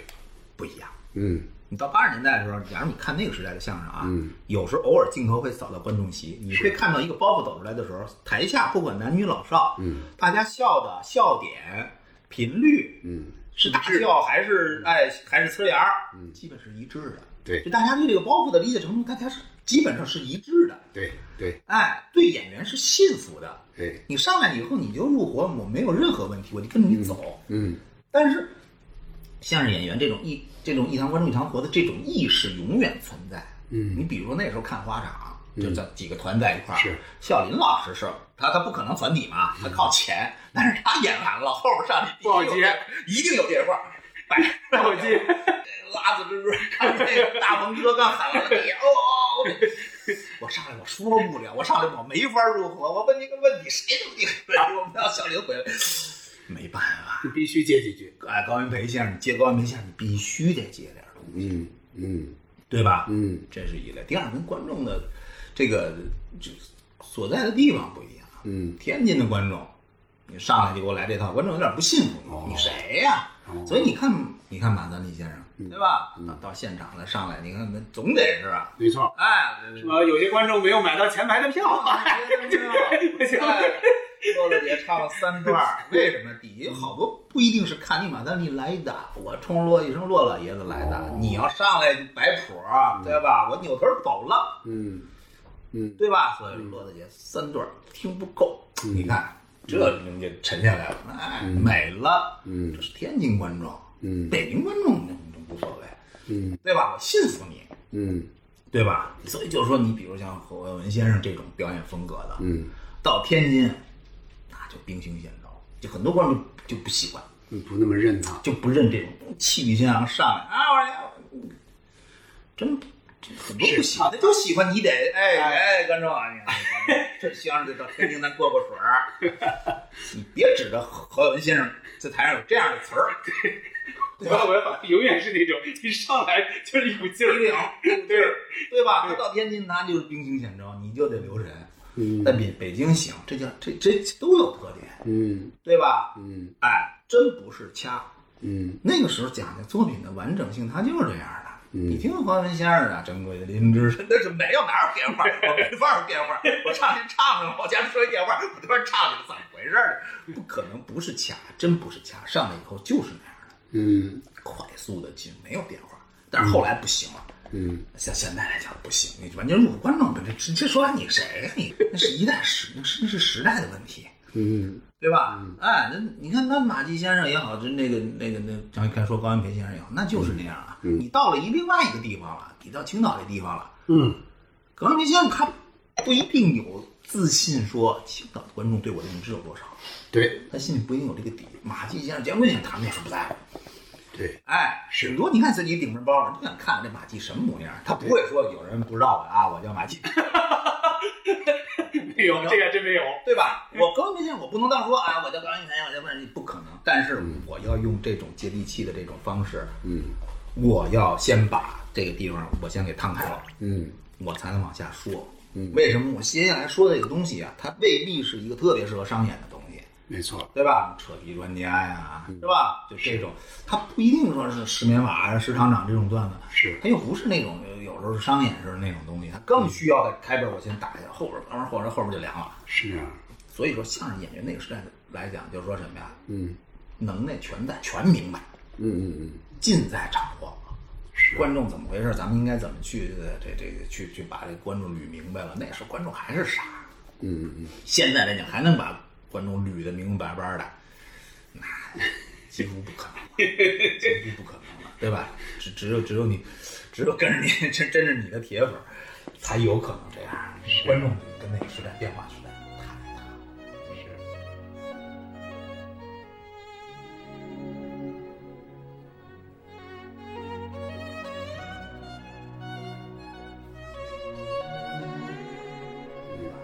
接着往回倒一点儿啊，您刚才就是在最早的时候，咱也提到了，就是马季老师他看到了相呃这个相声要走走入电视这一步，对嗯吧？电视包括春晚，尤其是春晚，对吧？嗯，把那么多人，包括马季老师，包括他的徒弟们，嗯其实都都给带到一个新的一个高度了，对吧？半壁知名江度山嘛嗯对，都给带起来了。但是，但是进入九十年代，其实从八十年代末开始，嗯其实就有一点儿，人们能看到好像春晚或者电视晚会之类的，嗯对于相声的限制其实开始越来越多了。嗯，就是您觉得当时就是马季老师对这个有没有看到？他有没有想这接下来应该怎么走？比如剧场也好，或者什么也好，嗯这个这个这个您怎怎么看？嗯这种颓势其实最早你看《相声大赛》能看出来，对，对吧？相声大他经常是啊对八四年的时候，嗯，那时候是群星闪耀啊，都来了。嗯姜昆先生那那想飞飞都都没有都没有资格进决赛 的，都没都去不了啊。高手太多了，对啊，唐好国作军品那太多那了个，对吧？对嗯好那时候作品其实比八六年那一届还要厉害，大腕儿那什么冒险都来了，差不多的腕儿都来 了。是，到八六年，你看部分省市那时候就第一次相声打电视直播的时候，对吧？我父亲做评委那一次，嗯你看很多大腕儿就不来了，就武松打虎那次吧，对，就嗯让给咱们那时候大部分来的是吧？嗯，这都是声张，但是也把那一代人给带起来了，是否则你这些老先生在这儿的话，会挤掉多少年轻演员的位置，啊嗯对吧？那个时代，那你说斗儿爷、刘卫、冯巩，这个牛群，我师傅，嗯对对吧？这个什么，这这个这这这这，呃，刘梅、李建华那一边，嗯你都不敢保证，你你你得让出几个名额来，你很难说吧？对，对吧？那一届爆发，但是嗯呢，那一届来讲，八六年为什为什么说它好呢？它是在它是先给电电视相声一个闪亮的开场秀。嗯你现在想想武松打虎，嗯，那你要单听的话，你听不明白，那它大院包袱全是形体上的。对它其实就是比较适应电视的这种对表现方式。为什么说是特别闪亮的开场秀呢？嗯为嗯什么抖音一战成名呢？对，而且这里边电是，视里千家万户，哎呦，这相声这么演，对，啊而且这里边什么都有什么，都就有它很符合比赛的这种对这种要求。他特别符合那个要求。没说嘛，他连中先生写出来没人要，那作品是没人要的。我这是什么呀？这是我怎么演呀？这什么玩意儿？这是最后没办法了，都是抖音，我实在弄不着作品来这个，一看拿来，咱咱们下功夫吧，找李万春先对生，咱对们争取咱们他妈的一飞冲天。对，然后最后弄回来弄半天，到初赛的时候，嚯家伙炸堂了都，嗯决赛不能让进啊！我爸说凭什么不让进嗯啊？嗯，这么讨厌？他他他长得像外国人，这还有是理由？ 我爸急了，都是车上文化部。为什么有人跟我爸关系就那么好啊？嗯嗯你这我爸人急眼了，嗯对吧？你这不叫理由，这什么玩意儿？你这什么理由？啊这是没有那么一说，帅卖怪怪，是，对吧？这战一怪，这这么好的作品，这么嗯有有这个有冲击力的这种作品，你凭什么用这个理由给人拿掉？嗯结果一飞冲天，嗯对吧？就是因为那个时代这样的作品，嗯它真的是代表了那一季就是电视电视相声的一个新纪元嘛。嗯嗯那可以说武松那我开始的，嗯对吧？你再往前说，那马季先生这个，如果说一个推销员还是个探索性作品的话，对对嗯那到了武功打虎这儿，嘡的一下，紧跟着八七年转过年儿了，再到五官争功这个时候，嗯迅速的这个电视相声爬上这个高坡。是，但如果你说接下来如果没有梁左先生嗯支撑，呃姜昆先生那个撑了几年。哎，然后嗯牛群冯巩的那种，在电视里边那种子母的那种互相吐槽式的那种，对你一对一句那种紧密型的这种相声，嗯只怕相声的衰落期还会更快，更早更快。嗯马先生不是看不出来，嗯他不是，他永远就是在电视相声开始，就咱们讲了迅速爬上高峰之后，他又往远处看。嗯其实他的想法，我认为他没有说过这种法，我认嗯为是什么？是相声应该在从剧场来，再到剧场去了。嗯，就在电视如火如荼的时候，电视相声不能依赖，只依赖电视，因为嗯电视对相声的要求和对相声的打，这这所谓它魅力的一种阻碍，对它已经看到了。因为什么？电视和影视是一样，是镜头语言的东西，嗯对吧？就我在电视里，永远你看到的其实是导演意图，没错，对吧？这儿这儿那不是一机器嘛，对吧？没错，七八个机位，这儿切一下，那儿切一下，这个你要碰上一血空子，对吧？哎，在后边再剪几刀，哎呀，这让人一说这他妈什么玩意儿？这真的是这样啊，嗯对吧？毕竟说句实话，那个时候，咱说句不好听的话，最早电视台说说跟电台要支援我们人的时候，那是广播电台是不愿意。不愿，那这真是这不愿意要的人，说话有点得罪人啊。行，支援你们这不都这样？支援新厂我都断了，谁愿意把在台柱子走，说电视台拿走？ 对，可能的。所以那边就刚开始去做这个的时候，嗯，就是在摸索着做嘛，嗯你到到现在也很难说谁说精通于电视相声的这方面有导演，就是始终没有完全的建立起来，嗯对吧？就如何在镜头语言的呈现下，能够让相声绽发更更多的光彩，嗯而不不至于折损。嗯一直没太解决好，只能靠自己做身作品问题去解决这个问题。像我们说的早期的啊，是推销员啊，这个这个五官成功啊，这个武松打虎，到后边就完全靠作品说话了。是啊，像什么不错的，我觉得啊，李伟健、武斌那年几个作品解决的不错，嗯嗯对吧？为什么他接地气的这个问题解决了？大是明如龙那个大棒骨，啊，是吧？我咨询热哎，线，对，嗯在电视里哎哎不错，嗯对吧？就那种作品，你在电视里演，可能比在小剧场演效果还好。嗯嗯对吧？那在那个时候，在曾经触发过这种呃电视相声的后期精品，但真的很难了。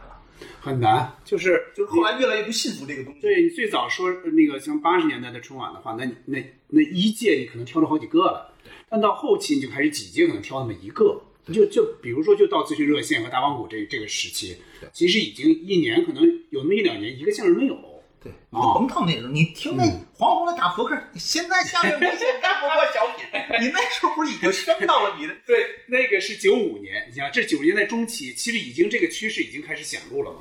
啊、对吧？你到那个时候就就就就本山时代开始来了，就就小品时代的时候，对，我可以叠加着潘长江啊、蔡明啊，是吧？佩斯、朱时茂的时候，想想还剩谁了？对，不过是只有牛群峰，就是只有林峰牛了群，在勉力支撑啊了，只有他俩。对吧？你所以才会对吧？有这样的，就那个时候颓势已经出来了，所以那个时候你像马先生，怎么说呢？一己之力，嗯，在作为他那个高龄来讲，他已经不能完全的用他的前瞻力去解密，他只能去尽力去考虑这么应该怎么办。我觉得他开始其实挺早就开始走，在八十年代就开始走。嗯，那时候中国两个最著名的马家军，九十、年代是马群， 在那之前马就是马家军，是，嗯带着全国各地去演。他跟那个杨振华先生还不一样，住一体育馆，他一天来 六场，他还不是他，因为他毕他毕竟是体制体制内的人嘛。对，他带着一些团队就是什么呢？很多时候什么场宽啊、机关啊，对带有这种公益性演出的这种性质，对去一些个相声非发达地区，嗯，哎，带有这种啊也半商业、半公益的这种相声、这种演出。你像听到的不经常这种吗？嗯对哎，今儿到潍坊来了，哎，今儿到什么哪儿哪对儿哪儿来了。对，但他们说什么呢？用这种就开始让演员们，你别老在广播剧场里面这个温柔乡里面嗯泡着了，嗯，也别想让也老师别上电视、哎上上电台，视觉得怎么怎么样，嗯该去接受市场的检验了，嗯，对吧？相声未必再是那个一一票难求的时代，咱们去那些欠发达地区去试一试。嗯，这些演员们、这些马军、这些弟子们在一起，不光是演出啊，嗯也要创作，也要在一起磨合心得，大家在一起沟通交流，嗯，教学相长。它其实是带动这么一个团队，对，去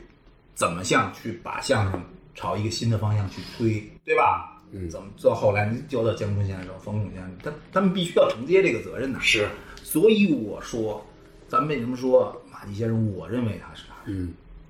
最后的大师。第一就是刚才咱们谈到过的，嗯哎，他让相声真正的可以与时代同步了。嗯第二，还有这是我自己的观点啊，嗯嗯我不怕挨骂，我认为他是相声历史上唯一的一位出现过的叫领军人物。之前的不算，不算。在此之前，你可以说那些人叫一代宗师、嗯大师，嗯侯宝林先生，对吧？嗯，马三立先生，宗师，嗯但不能叫领军人，为什么？嗯他们是凭自己的一己之力把相声提高了一个档次，嗯，但没有带队伍，但是，对吧？你是不是听说侯家军没有？侯家军弟子那马季这这这一大把大道士人家，你听说过侯家军吗？嗯他们自己来讲，凭自己的这种天分和努力，把相声带到了不断带到一个新的高度。嗯但同时，毕竟你一个人嗯你怎么样形成一个一个集群效应去把项目项目做好，就是他的马家军，嗯对吧？他一个建立一个团队，和这种团队里边的这样一种机制，嗯我们去影响、推动或者去实验相声未来的发展，嗯这，是马季先生有意而为之的这么去做过，就是不是光红我一个人儿，嗯一定是一一个队伍，我们要我们要你们要承载一种历史使命，嗯啊，我们在一起，我们要去做更多的创新，更多的实验，嗯而且未来你们要承接更多的东西。 他有意识去做这样的事情，嗯对吧？他是唯一一个他反对师徒，但是他把自己的这个这些个学生培养成了一个坚实的团队，嗯对吧？谁哪些方面去做得好，你看比如说韩兰成这种，是吧？对。哎，你可能创作上，还有你你在相声上你不一定的，但是你看小品也好什么的，嗯选大家你去全在他，嗯对吧？我因材施教，你少林弟子，对吧？那就唱歌柳什么，那你就去发展你这个东西。但是时不时的啊，你给我回来来个改革措施这样的作品，你对别光你别把这歌柳不是，光唱，嗯对吧？我时不时我敲打敲打你就可以了，对，对吧？啊，千阳曾瑞这样的弟子，在北曲，嗯对吧？你们就踏踏实实的，不要去想那些个。将来我一夜成名，对吧？你跟小林的道路数是不一样的，你们就在一起，真的就扎扎实实的，嗯在这个你们要弘扬相声艺术的这种传统美，这是你们可以做，但是你们中间也要有创新。是，小黄牛啊，，对他们也你们也要学那个弹吉的，可对以弹吉他嘛，嗯对，但是你们始终要呈现，又告告诉我相声那个美要有，嗯永远你们要呈现一种美的那种相声，那不然春姑娘也好，什么样我都可以，你们就在模式上你们爱怎么怎么样，嗯对吧？嗯但是你们就要做好嗯这种一辈子不能打不打死，但是你们要维护相声的美的这种嗯这种使命，他把他团队里面你每一个人你要肩负的东西，嗯，他给你捋的其实很明白。嗯，再后来你再去看他们的发展路径，就是这就这么走的，就是怎么去走的，嗯对吧？这个叫领军人物，军，而且浩哥，您说到这个，我突然想起一个事儿来，嗯就是我在去年还是前年，就我看到有一个不知名的一个人，嗯他在网上发了一个很长的那么一篇文章，里边有很多照片，嗯，他记录了。应该是马季从艺多少年？是八七年那个事儿，好像是。嗯像一仆二主啊，嗯什么五官真功啊，都是那会儿写出来的。就是他带着这些人，嗯，到全国好几个地方，就是这个事儿可能要持续好几个月，对，先集中创作，对再去一边儿演一边儿再修改，再怎么样，就成了一批，然后最后回到这个这个这个团里，对再集中再演一次。对，这个我觉得你像这种，就是我刚才说的这形式嗯种，就是在马家军初期，对对吧？嗯你们在广播剧场的温柔乡里待的太久了，嗯咱们搁到那个没有过这观众没有看过现场演出的地方，嗯，对吧？去试一试你们的斤两。我们出去，刚才其实咱俩说的就是一样的事儿。就是见观众，见这些对，电视以外的这这些观众。其实还是咱们所谓的这个相声回归剧场运动，它已经有这种前瞻性的思考。当然，在那个时代，它一定有它的局限性，对吧？对那时候不可能想象说体制外的相声演员，给他们体制外的平台，对，让他们想说什么就说什么，是吧？你改变的的的，在那个时代来讲，对这种像，即使咱们说老先生那一代，嗯对我们现在所谓的这种恢复传统的相声，都有自己的意见。嗯像张寿臣先生，他就说嘛，嗯，他那时候死心肯定，我最腻的就是孟中坤，哦哎，呀，演的这，哎呦，那这有的说到洞房就完了，有嗯的还跟你这这什么什么什么什么，可讨厌了，嗯对吧？嗯对这种侯宝林先生那种唱出来的相声，从心里边儿对，好像就不高兴， 张张守贞最对早吧？对他这个有意见哎，说公开说过。嗯啊，你看侯就是进剧场来嘛，观摩来了，对，就是哎，我这反正我从农庄学相声，我就知道，所有那那包都说出来，我没听着谁唱包出来，那那那只唱说相声，那也不是玩意儿。嗯你往上走我这边儿，对吧？嗯那时候一说那时候我看过专门一个访谈，就那个时候就是五六十年代，身边一大帮就是都都是赫赫有名的人物啊，张宝鼎啊、赵贝赵贝如啊、苏文茂一大帮人，就是他自己在那儿那儿说，嗯，他自己就是头脑意识就是很清楚的嘛，就说说这这现在为什么我没有你们那么活跃，嗯，是因为好多段子新段子我说不了了，哦不，像啊。对，是吧？你把那夜行记给我，我怎么说？我六个老头，我也不会骑车，你让我去，我来不了啊，对吧？你现在很多作品的到这儿，哎，我只能去画一些老东西，搁到现在来说，啊，杨林彪啊，什么桥北媒婆啊，这这这我能说，对吧？媒婆那旧社会骗人的多，现在新社会了，我只能这么去说，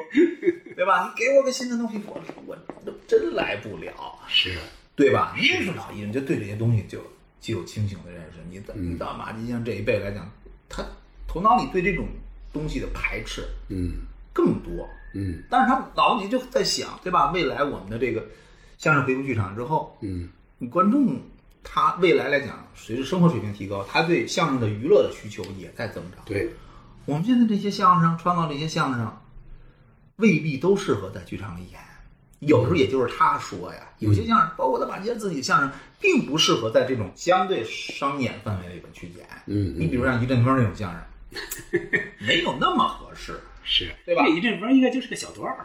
对，是吧？对，嗯对吧？嗯那你像一块儿主这种可能还好，嗯当然对演员要求也很高，没错但是你演好啊，没错。哎，我这个商演可能能能他那个能听到好几个版本，有的你看听效果就稍差，就差，就确实版本对，就如果有一点儿没咬住，对就观众就觉得，哎呀，就跟我隔着点儿什么，对，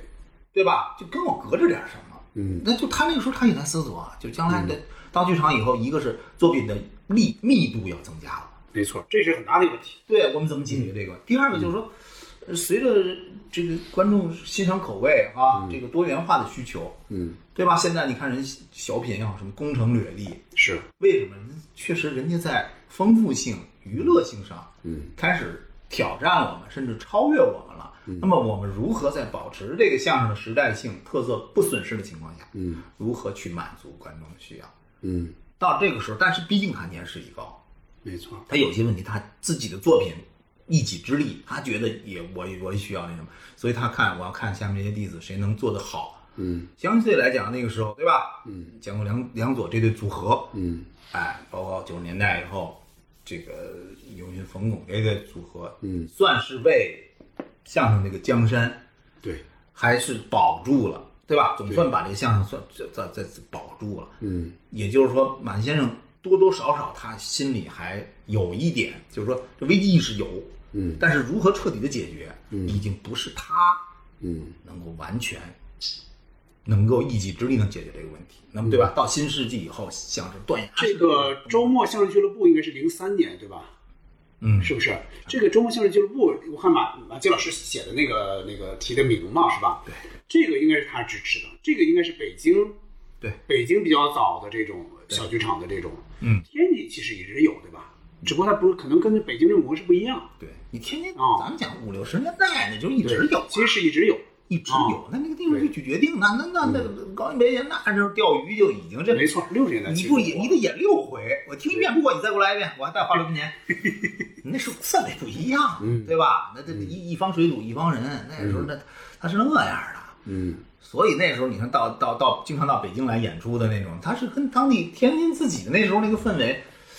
有有差异的，对对吧？你看北京特别欢迎李国祥先生，对吧？对，先生他在天津他他并并不是没有适应性没有那么强，嗯但是北京人很喜欢他，所以那时候花场基本的那博洋先生都常常 到，哎，而且他作品也新，是对吧？是，啊，这一一堂观众一堂活，嗯哎，所以就是零三年你看中国相声俱乐部出现以后，嗯哎，那时候他病七十高龄了，对，哎，他你说他也最多他也就是能看到啊、还好吧，嗯对吧？还好吧。嗯也就是说，真正你看，像他开始关注郭德纲的时候，啊嗯对他说郭德纲的声名鹊起的时候对，离他辞世只有一年的时对，很很很很近了，间，很近了，嗯对吧？他们连见一面的一机个会零五年，一个零六年嘛，都嗯都都没有了，对，对吧？是那样，哎，嗯这个所以说呢，就怎么说，人毕竟是这这人的前瞻性也好，能力也好，都是有峰值的，嗯对吧？他能够做到前瞻性也好，什么也好，他能达到的最远的地方，其实就是到了五官争功那个时候了。对他已经做到了绝大部分相声演员做不到的了，对，确他实是看到的能提出的问题、提出的思考就已经很难了。就是说，我的年龄、我的阅历、我的经历，对最多到让我发现问题，我的解决问题的能力已经到了，到了我的极致了。我要交给后辈来来完成，是的来来来实现了，是。对吧？反正我我就是我是总感觉是最后几年他肯定是有他的思考的，只不过好像那会儿发表的少，公开说的少。对对你比如刚才您说到的哈，比如说他看到了姜昆和梁左的这波合作是吧？八十年代末九十年代初这一波，嗯他是能看到心里起码有可安慰的了，对哎吧？然后牛群冯巩他一种又更新的一种两个相当的这种字幕文的形式，嗯他觉得起码在春晚是受欢迎的，对吧？就是能但是把相声这种艺术在它春晚这个大 对，人们知道，哎，人们知道，就是人们还期待，起码在期待小品之外，还期待牛群冯巩，对吧？但是，一进入两千年，就是离他去世只有那么五六年的时间的时候，那几年对，你看相声基本上是，真是，呃，春晚上标志性的作品，啊、冯巩跟郭冬临那个就就那快活你，看，那是真是敲响了春晚相声的最后的丧钟。对，就是就那快活大家喜欢是为什么？是因为你不像相声，不像相声了，对吧？？感觉郭冬他不是相声演员，但是我喜欢他。他弹的唱的这个对吧没错？俩人互相吐槽，哎，你看他把传统的东西唱新事儿、女足什么对，我喜欢你这个坎儿再迈过去，你还在台上四平八稳的，对吧？对，而且就是从那年开始，冯巩就基本上不演，连就是连这种像相声的相声，基本上就不演了。对，他基本上是演他自小己品就要犯相声。对，所以我就想，那个时候马季老师在在那几年，我就就想不到他大概是个什么样的一个一个很难一个心血。很难想到了，那个时候他可能说的他他在那几年应该是就是那个相声大赛，他是一直是他和刘兰芳俩人是那个什么叫对呃叫叫监审委嘛，嗯监审委的委员嘛，就对是最最最高最高那层是他们吧，对对对他们往下是评委，对吧？对姜昆、冯巩他们这波是评委，他们是监审组，对监审组的，嗯，他其实我记着有印象是，他能看到新新人，比如是清华的谁是吧，高学历的人能进来是吧？他能看到说，哦，我们相声队伍也进了这种呃这个这个知识知识更丰富的这些人是吧？更高学历的人来进来，他很高兴。我印象中他对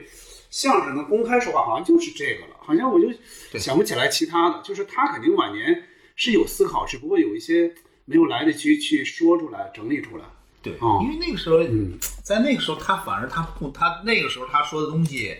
在一个相声相声成断崖式下滑的时候，嗯，恐怕就咱们说白了归人于迟，对吧？他该看到的看到了，但是如果是以他来讲，这个时候说出什么来的话，嗯，那那恐怕是太在在那个形式来讲，那都不说雪上加霜了，雪上嗯加崩了。对吧？嗯他可能他自己的考虑，他可能更多的时候，哎，争取自己再再再再发挥点余热，歹徒尔徒刘伟，你看最后咱们最后听他作品《复了以后吧，对，都是在他，对吧？对但是你听这个作品来讲，那辛辣不减呐、是他能到那个高龄，还能做出那样的作品来，是还能看到那个啊，那那个，那那那玩命不叫玩命，拼搏还能那对吧？一个副乡长，哎夜夜入洞房，村村都有丈母娘，谁能跟他比啊？从那个岁数还能有这样的包袱？这小秘书是吧？先当秘书慢慢过渡，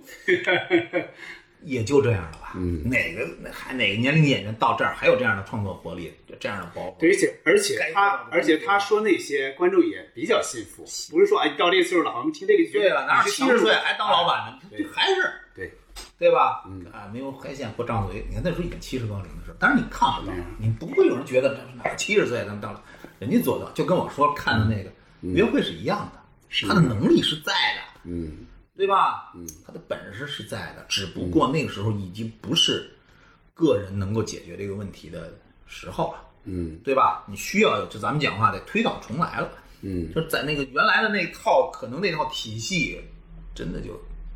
在瞬间可能真的是做不到了，嗯对吧？嗯嗯呃，所以就是你比如说，可能德云社在灵魂崛起之后，他能感觉到什么呀？这种生机活力对他来讲就足够重要了，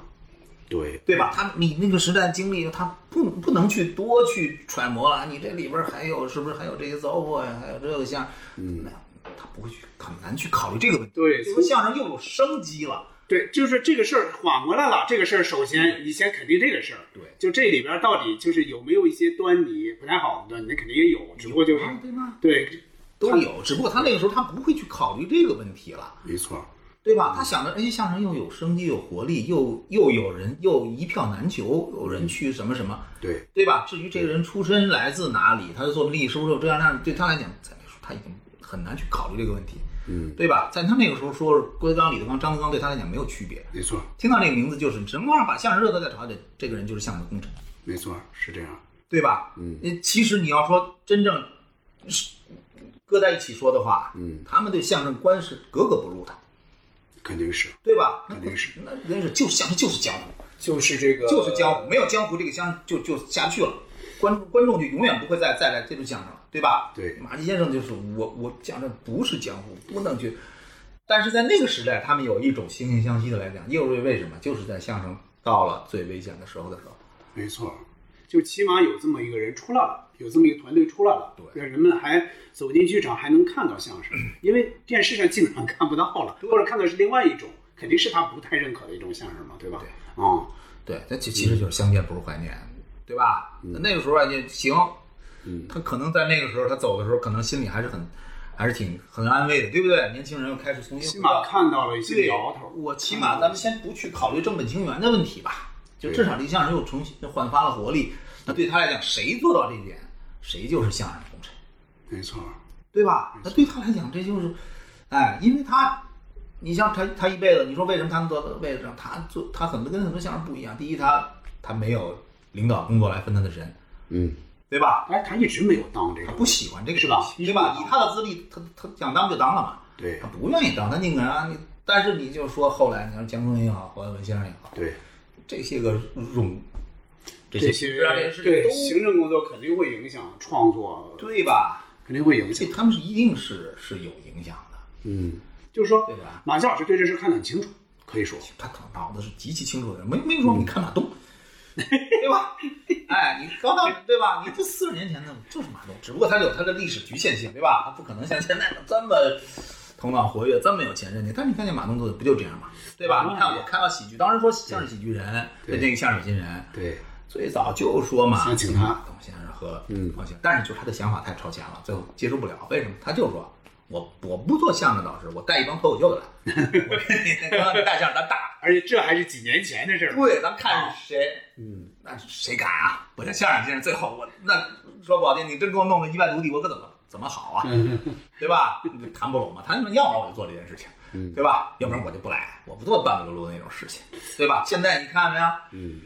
这不是吗？这个时代就这样。咱们现在说说不好听的，相声末日已经到了，对吧？两年的 脱口秀大会，再来一个一年一度喜剧大赛，你就看到了，相声完了。谁再去否定这件事情，你真的就是哎呀，说白了，精神割下。咱 咱先别那么悲观啊。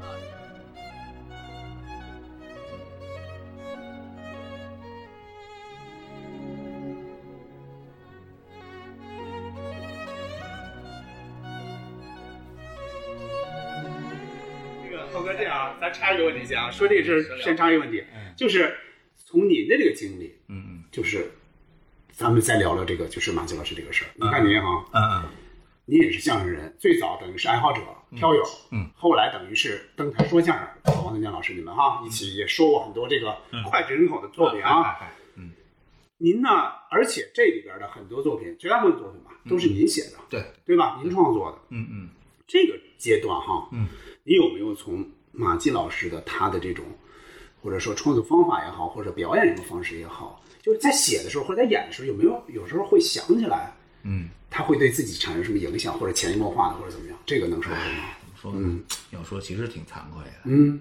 就是人们常说那句话嘛，就是嗯“非不能也，是不为也”。我是反过来，“非不为也，是不能也”，我做不到，，不是谦 虚，不是谦虚，就是说，怎么说呢？就是说，你看我跟自健合作那时候哈，前期那些作品，对，那真的就是把自己过去这么多年听的、攒的那挂呀、喜欢的东西啊，源源不断的往外掏，对吧？你比如说，军事的、球的，对球的，我喜欢这东西是吧？嗯然后呢，正好有传统的梁子，买挂票，这音乐是吧？嗯，全弄出来。哎，这这，咱东西说白了就是，咱的作品为什么跟不要放在一起说，太惭愧了。咱东西娇气，嗯，对吧？人马季人呢，百吹图全国相声， 全国说相声全罗走了。 那时候都甭说腕儿，对吧？这这甭说大腕儿，就是这只让你这就叫所谓会说相声，到花场里边去，只要俩会说话的，你使这个都不会捏着下来。人家创作的是这个水平，对吧？所以你就别老说人家嗯就会说啊歌颂相声，人家歌颂相声独具一帜，嗯人家的讽刺相声达到的高度，你们闻所未闻。人家说那个相声的娱乐性和文化性，你们谁都够不着。对，咱说白了，你咱们这么说，你比如说买吹图，嗯，英明是个讽刺相声，对吧？讽刺吹牛的人，嗯，但是为什么全国说相声都裸？是因为你讽刺的够够够狠吗？不是，是因为你包袱皮儿薄，它好玩儿，对，对吧我我想过这问题啊，它娱乐性极强，包括你说五官争功，嗯，讽刺的是那种见容见容见容就就上上，但是观众谁把它这个作为重点去看呢？观众就是好玩儿嘛，我正好请教您，浩哥，嗯。你们作为相声人怎么看这个问题？我我总觉得讽刺性，我总觉得讽刺在很多时候它不是目的，它就是为了好玩儿，嗯它就是为了说，呃，这个这个就让观众，因为你讽刺容易出出这些笑话笑话包袱，就是这个您怎么看这个这个这个？他其实跟跟那个脱口秀要做的事情不是也一样嗯吗？脱口秀为什么那那么火，离不开政治啊、性啊那些东西，对吧？嗯吐是槽因为这些地方好玩儿，对，就只有我这能种人触容易碰到出这个别人触碰不到，我敢去触碰它，对它就好玩儿。观众听着乐完，他觉得解气，对，对吧？他是坏笑，他是怎么着？从来说这个讽刺相声啊，嗯说我这完了以后，哪位哪位腕儿以这个敢说著称，嗯，那不叫本事，是嗯那叫骂村儿街。是，对吧？你说完了以后，你把这观众乐得前仰后合的，对这个才叫对马季先生的相声就是有这样的魅力。观众对不管你来来，就就刚才我举这两个例子，百锤图、特种兵，这都是非常典型的。对呀、就我让你乐，我的这个里边那种勾画人物那种娱乐性，对你乐的过程中，你甚至都不用去想，哎，这个是不是在讽刺一些什么事儿？你不用太去想这个事儿。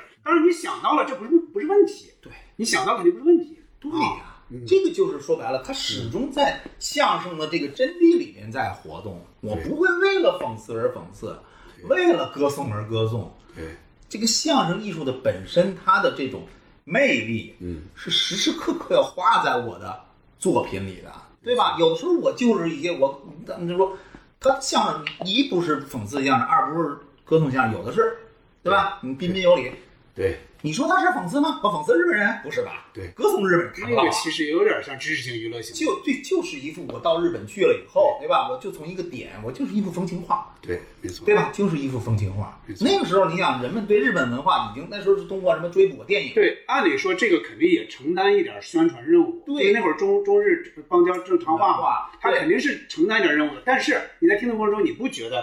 这个好像是怎么着呢？对，啊就是觉得一幅风情画，打开了一扇窗，嗯对就跟再让你看一部日本电影一样，只不过我这点是一个温和的点，没错有人讲礼貌，鞠躬， 对吧？鞠躬也好，什么也好，其实，在现场，包括那个那块活，嗯，包袱都是在动的。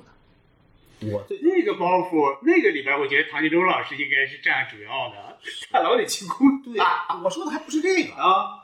他原来里边有那个包袱，我在现场我印象特别深，说过，后来把这个做拿掉，你再也听不到了。是什么呀？就是这日语那谐音梗似的，你知道吧？啊，三三哦我还要多加一妈死，那唐就说，哎，怎么骂人呢？哦，啊，现在我还要你妈死，我知道了，嗯这个包袱后来才把拿掉了。为什么？嗯，它是其实是这个作品里最大的一包 袱。为什么拿掉了？与这个节目的调性不合。没错没错，啊，人日本人彬彬有礼，说话怎么谈吐有问候，然后我们中国人来了，哎，你怎么骂街呀、怎么？没错，那么一句难听的话，嗯调性不合。那个时候，现在管你呢， 对吧？这大包袱，这滚滚词儿，我的那个时候你看就拿掉。对，就是从大局上考虑，从结构上考虑，对，啊你像这种作品，嗯，它就是一幅风情画这样的作品，对不对？它对后辈这这这演员都有影响。你看姜文老师后来《燕语台》啊，对北海游》啊，对，对吧？《诗歌与爱情》就是这一类的啊，对，它其实就潜移默化，大家是这一逐步类的在走。我们要有这样的项目。对，包括刘伟冯巩的一些，对，我们不用去把它去去过多的去衡量，你要保证，对吧？刚才说的像《彬彬有礼》这样的作品，小品式的《老马家》嗯，《新地理图对，》，就是好玩的东西，对吧？那马，你看 老马这出多少人？马克思、柴可夫斯基，对吧？司马杰、马爬有老马这，它是什么？它就是个好玩的东西，嗯，对吧？我让你开心一笑就是了。就这样的东西，原创作品，但那时候没人去写，嗯，马季现在都做到了。嗯，你要什么人给你什么，别再说人家只会写阿谀奉承相声。我真的我我见面了谁谁做出，我真的我抽他一嘴巴。你听过相声吗？对吧？你听过好玩意儿吗？嗯，人家说白了，人马季祥在创作的过程中，人马季祥人家也不是没走过弯路。他他如果去写那种空头合相，他也写不好，嗯。对吧？我有一个相声我听着不太，嗯他有一些，比听如不说，比如说反对美帝什么对对那对，什么些扭是蹲什么那那个些，对对对，对吧有的？你对，听一次你就觉得不用再听了，为什么？你没有那样的生活，对你是拿着一个一个，对吧？嗯，一个并不是想当然的想想当当然然的的一些东东西西去弄，对吧？真正没说过到七十年代，邓小平同志去日本是吧？去西德，你看到那个时候，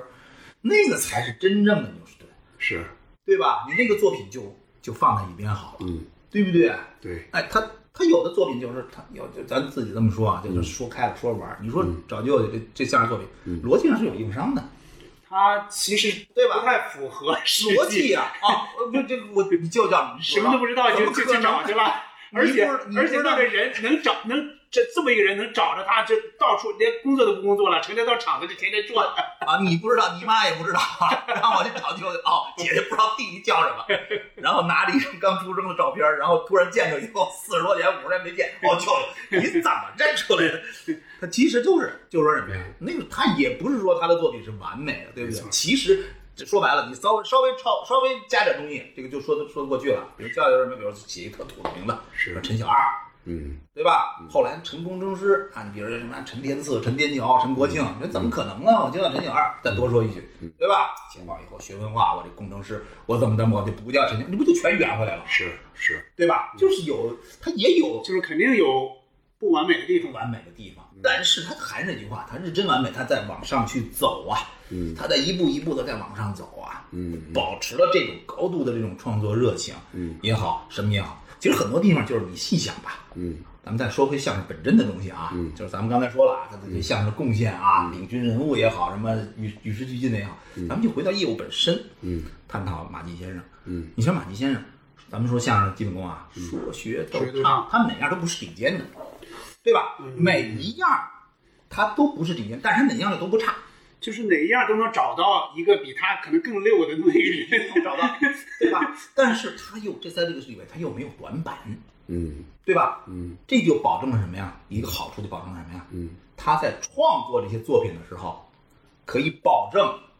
可以就是我不管写出什么样的段子来，嗯，都能都我能不用去规避什么东西，明白我自己都可以驾驭。明白，假如说这人，咱们说白了，有有研究他，嗯唱的既难听，那他在作品的时候，他会有意的回避这些个理儿的东西，嗯，他可能自己不自觉的就给它拿掉了，嗯，对吧？那我唱的太难听了，我别来这个呀，是嗓子不差，嗯，但是我又不是像小林那种，对吧？对在他这个我又不去刻意的，我在这上面我在这上多下下功夫吧，嗯，我把我这就是他，你看他的作品和他的表演风格，嗯，是紧密结合在一起的。就是假他嗯如说说相声是个咱们叫世界天津锦标赛的吧，那马季先生就是十项全能的冠军。就是没有弱项。对但你说哪一个哎单项不对他单项不是最拔尖儿，对吧？？但是他全能，嗯所以说你说成就一个他这样的大师，嗯缺缺一不可，嗯对吧？你像他有侯大师那样的嗓音，嗯那可能他在在在创作不自觉的往那个方向去走了，是炫技哈是。没有，我有们效像尤其像典型笑林的嘛，你看他还肯定是以唱居多嘛，对啊，尽管也有说的一些，对他以唱居多，对所以他不给自己设限，可以，不设限，就是他的这种表演风格也好，这种外化的表演风格，嗯这种既不过分突出又没有短板的表演能力，嗯保证了他嗯能够在这几百段作品中，他可以驾驭自由。哎，他不会在这个上面，我演员如何去驾驭这个上面去，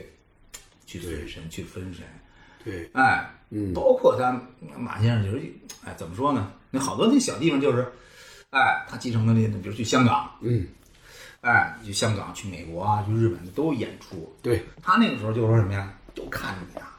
嗯，都看着你啊，咱们怎么演、作品，能不能完全的就像像商演那样，对不对？因为人家那个地方的观众啊，他华侨也好什么也好，一个语言跟你隔阂很大，是你传真正那个你逗乐，他听不懂，对不明白说坟头什么什么叫坟头，你不改墓地啊，你你得你得去字斟句酌的去想，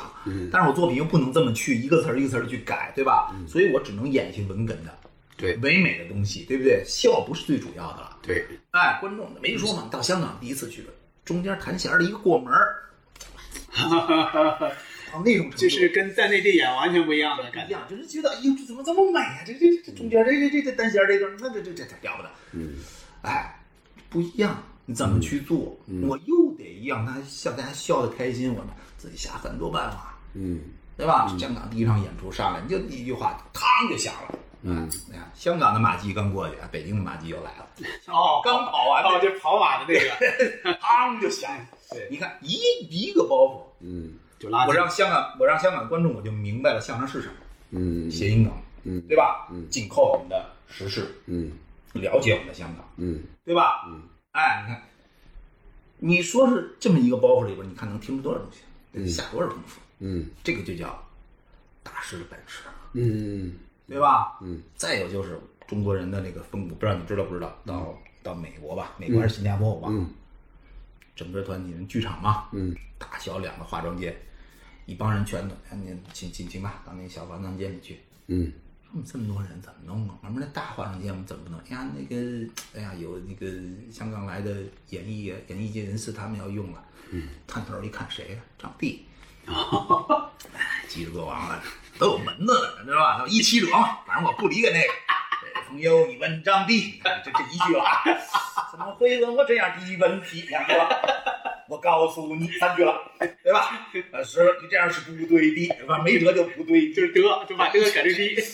他没什么， 这说白了对吧？有门子说是个相声就其实都能看，就是他没那么 机智，没那么牛逼。没有后来你这石小杰干的他比他强多了，知道吧？嗯那时候人就认，我这就是所谓大腕儿了。嗯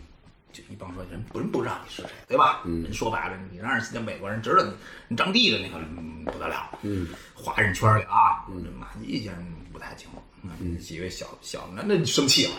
那今儿晚上咱们把活给改了。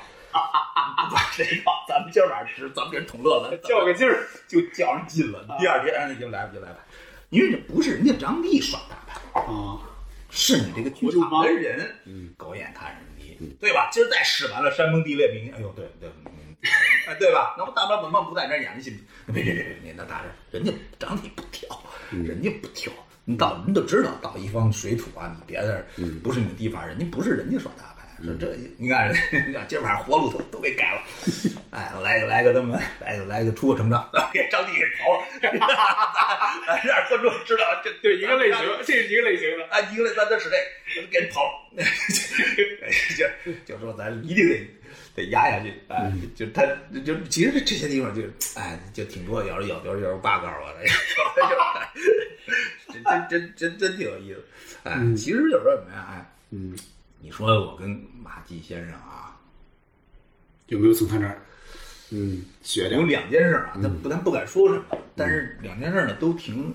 一个特别好玩儿，另一个呢挺让我深思的。就这事儿没人知道，就这我这是第一次说，披露，首次披露？因为有什么想不起来了，或者说这事儿搁一边儿了，嗯，也没机会说。嗯，一次呢就是什么呀，特好玩儿的事儿，嗯，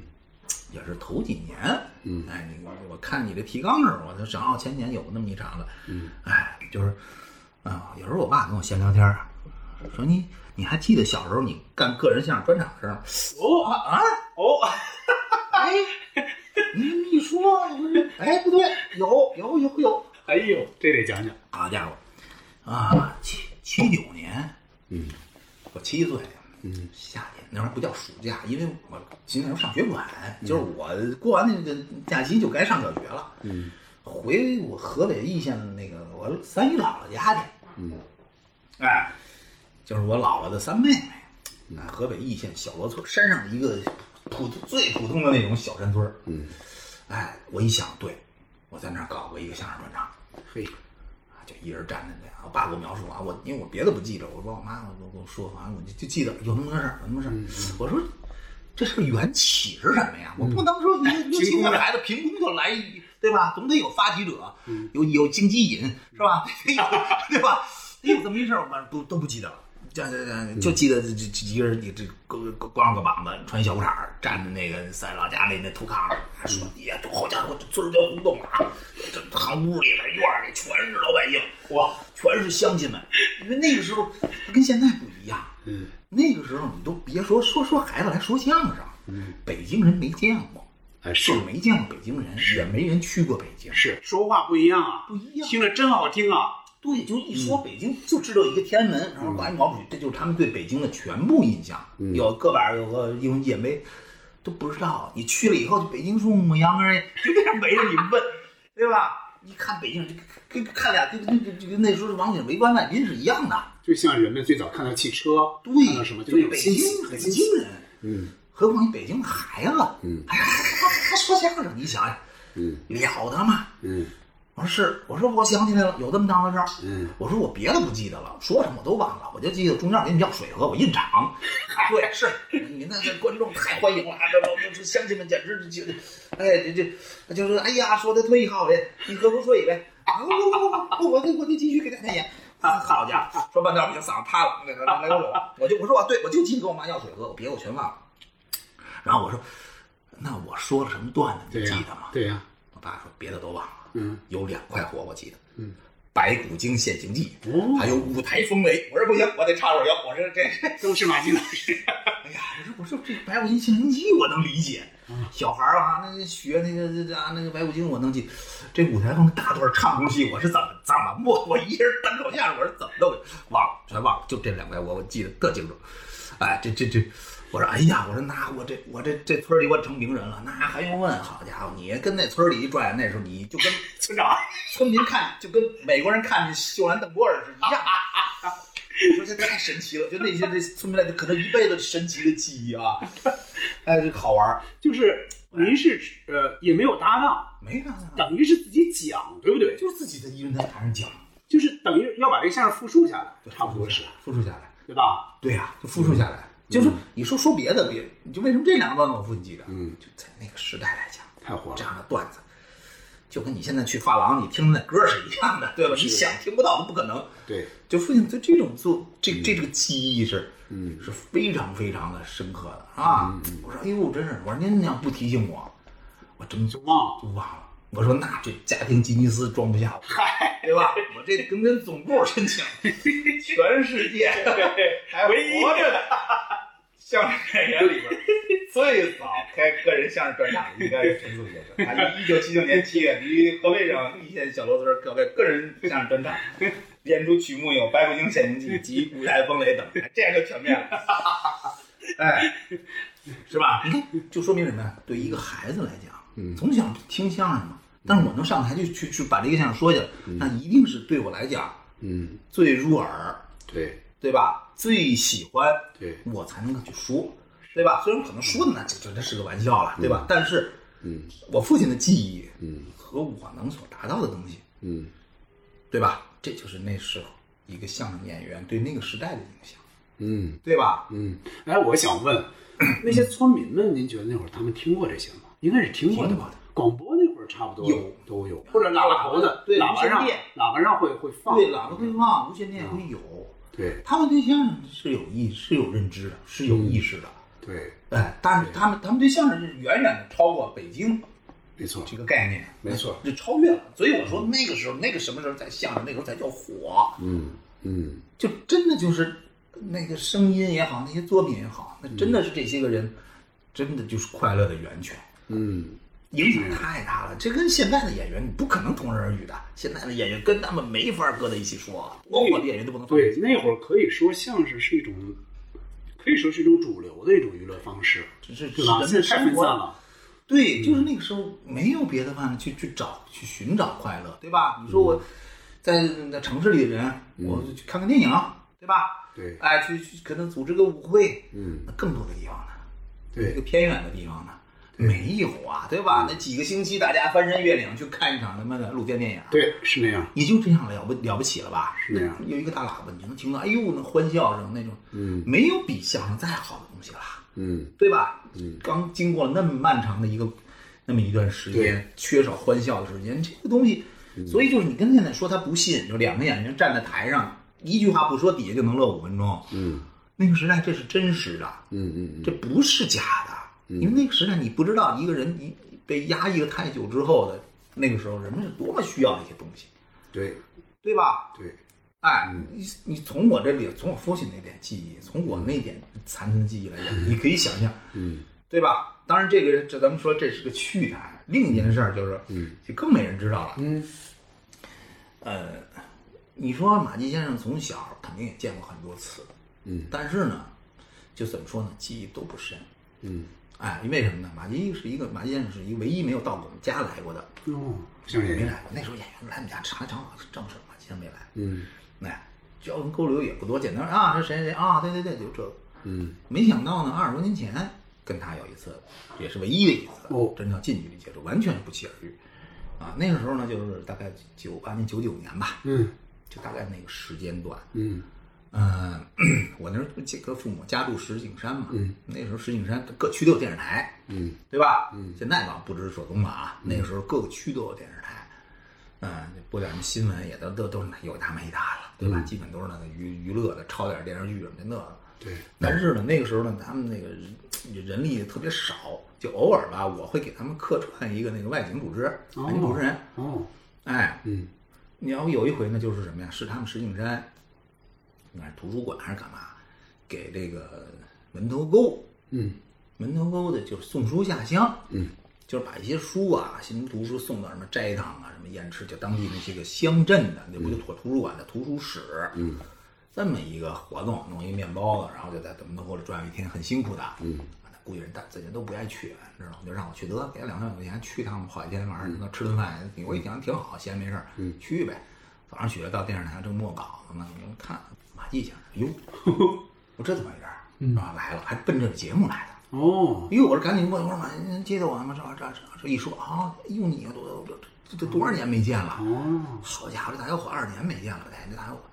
我说您来干嘛来？嗯，这节目啊，我做个采访，提个词，我说我不好，我不能说出来啊，导演都在，对吧？我不能播这节目，这你我不能说我这啊，哟，这这人家看出来，嗯，我说你不知道，嗯，倒退五十多年，嗯，我新华书店的。哦公园，哦我那时候骑着个破自行车，我就往门头沟跑。哦是因为那这个时候那个山路，啊哦，跟你们现在能比吗？你们开着金杯好，它自溜自溜转，你们有点嫌累呢。我那时候自行车，门头哦沟去送书，我这个岁数不能再跟你们去跑一天，没有嗯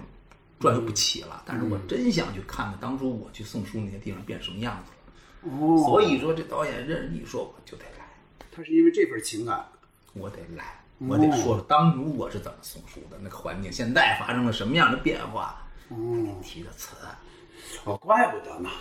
怪不得对吧？你说，你不说，你回头你去想这件事，对吧？这节目收视他谈不到的，对吧？都都谈不到。你说人家是为了什么？嗯费用没有，不可能的。嗯大老远的从家跑到那儿就为你这么一小节目，为什么人家这种这份感情在嗯对这儿？对我就说给这个东西，我播出去没人看，我就留一份资料，我将来我也嗯得能留那么多去。我曾经五年前我做过这样的事嗯情，现在你们在说我得支持，这是我碰上的，那我没碰上的，人家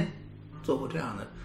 这种不尽名利的事情得有多少啊？嗯，是这样，是对吧？真的，我就说这两件事儿，嗯从来没人说过啊，也也没机会说，也也犯不也犯不着说。嗯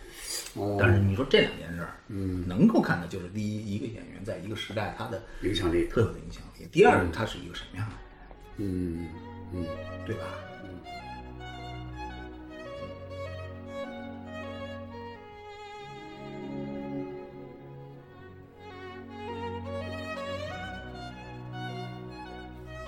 我说说句实话，有时候我父亲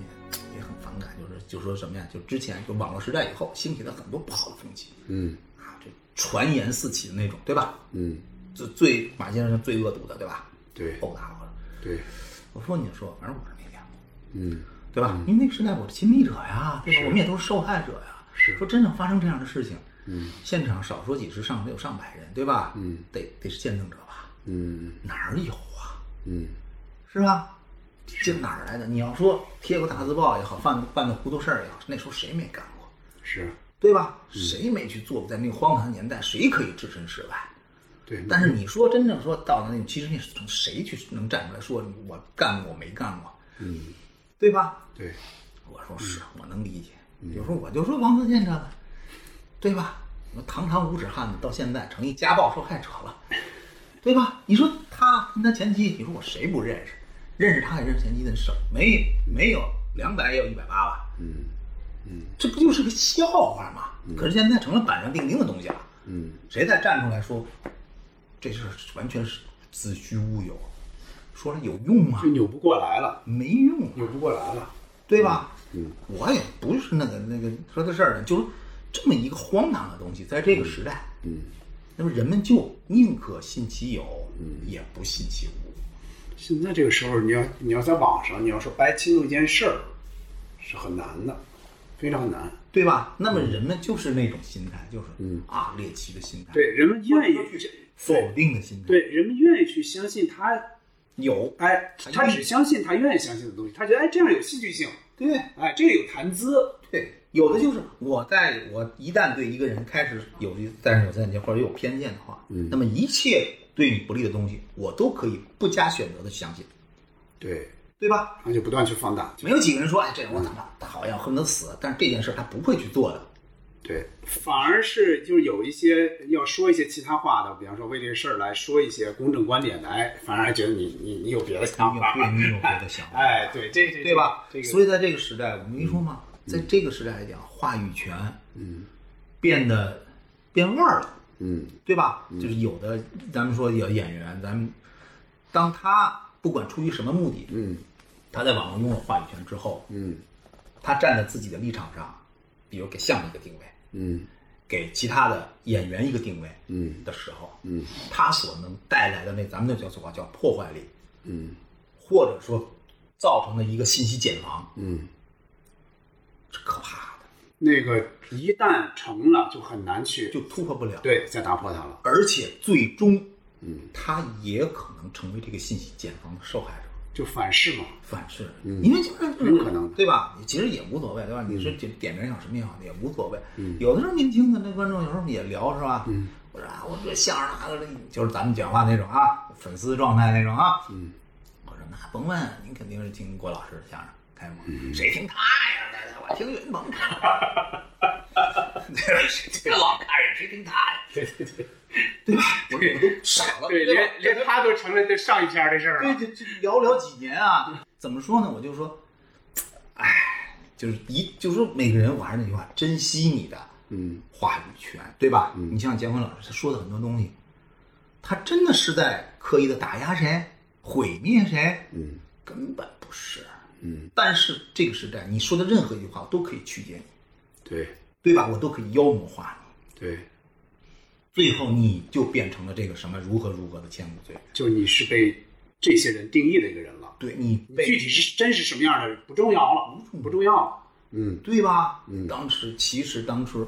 说反三诉根本不是针对你呀、对有比你势力或者说苗头比你大得多的呀，是你自己把这个对，被迫害的对象你按到自己头上，然后你对人家发起了攻击，根本不是冲突，嗯嗯对吧？人家当初咱们也不点名了，对吧？人家当初说这个反三俗那个对象，当初挖掘的也是人姜昆先生，嗯对吧？那东北演出，哎，你这这这温了，哎，怎么会呢？嗯不可能，那你哪有我们那谁谁谁演的好啊？嗯，你们这太不可乐了，一比，哎呦，一看这么好呢，带到中央电视台去，嗯春晚要上，第一年没上去，太土；第二年你这普通话你得改，对嗯有些这科你得拿掉，你太土了，观众听不清楚，你你得找普通话改，嗯，当一炮打响了，嗯，对吧？你是真正把这带到没错春晚上的舞台，人家没有一己之私，没错，对吧？但是到后来就是这种咱们所谓的这种，对，反正我想那也不是他一个人能定的事情啊，那当然了，对吧？那这只是一这个是一个大事，大事，对不啊对？我在这里边我要怎么怎么样，说那时候相声不够格，到现在相声都不够格，我就这么说，嗯，对吧？几次刀砍下来，还没轮到相声呢，就只能说明你还不够呢。你只要赢，你只要够了，我告诉你说，到时候你就真后悔了。嗯你就该为你今天可能说过那些口出来，你曾经的那些个，你要真正付出代价。那时候也是相声的损失啊，嗯对吧？他说一句话，那西汉文化，当一刀下去，对，对吧？然后这粉圈文化没到下，你相声来讲，我跟你说嘛，相声粉圈文化对你打击很，真没到，我还没没看上你呢，对你你你你你你在视野范围之内，你还你还没在呢，人家还看不上你。真的有朝一日，你真的人觉得你带的这套东西，嗯你已经触动根基的话，你看我真的灭亮，你不需要理由，你比你比你横的有的是，比你腕儿大，比你粉丝多的有的是，嗯该自省了，这是为你好，我说这话是为你好，别到哪一天真的咔嚓一下，不需要任何理由，嗯对吧？这种还少吗？嗯咱们自己这么说，粉圈也好，什么也好，从他进入相声的那一刻起，嗯就是埋相声最后一圈头。为什么这么说？只要这种，因为他粉丝也好，培养机制，嗯，他推翻了此前任何一种艺术形式的培养机制，嗯对吧？对，学院也好，仁义也好啊，我得经过多少年的积累，是吧？对我才能培养，包括相声，我才能培养出一个人才来。嗯那个东西不需要嗯流量也好，什么呀，算法也好，对吧？怎么会那么多他妈演电影抛数字的、嗯抠像的，嗯对吧？为什么他一样可以红？那是另外一套机制，他用这套机制，可以咱们叫破坏你艺术的生态性，是在瞬间的事情。嗯，一旦这种东西占据了某种形式的主流，音乐也好，影视也好，包括相声也好，一旦这个东西成为主流了，嗯，这种生态的破坏将是不可逆的，嗯除非推倒重来，除非推倒重来，否则就完了。嗯所以就刚才说的啊，又落到那个很不愿意说的话题，没有一个采访者对，愿意去悲观的去说啊，说相声不行了。那我呢，对我来讲，我觉得我无所谓，嗯因为我从来不把自己两只脚都放扔在相声圈里边。嗯我就说相声如果不进行翻天覆地的改革的话，嗯你已经看到了，对吧？未来有朝一日，这个东西就是怎么说呢？就是个就是个名存实亡的东西了。嗯现在来讲，就是你要应该像爱护大熊猫一样去保护什么，比如像天津钱相义这样的团队了，嗯对吧？原汁原味的相声，原汁原味的演员，甚至原汁原味的观众，对你要去保护它，对真要去扶持，否则这样最后这样这再被摧毁了，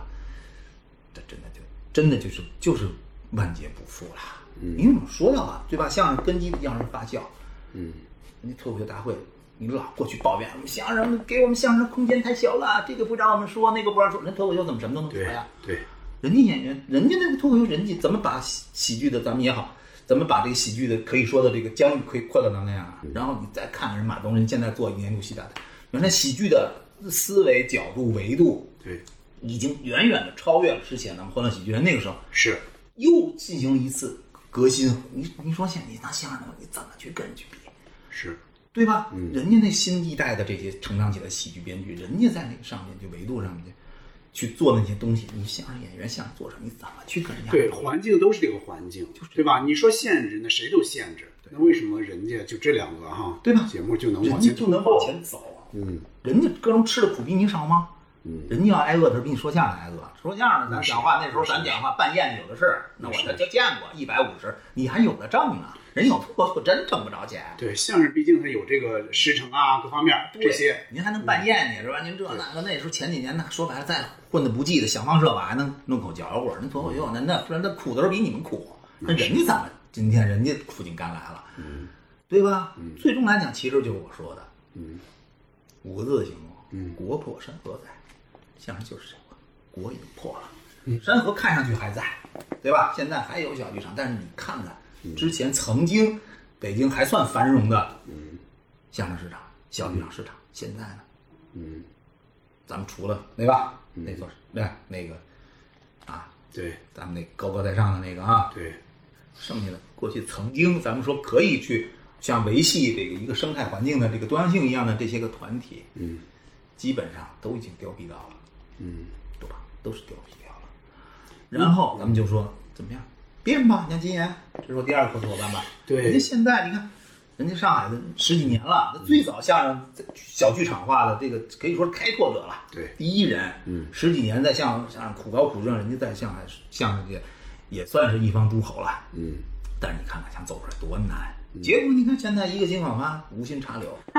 大火特火，相空一起打啊！人家可不是光打空 啊，对吧？这专业人士啊，是撸一大都叫嗯自来水啊，对吧？其实那是什么，人家讲话，人家今天讲话，以后你不会再看到我穿大褂上台了，嗯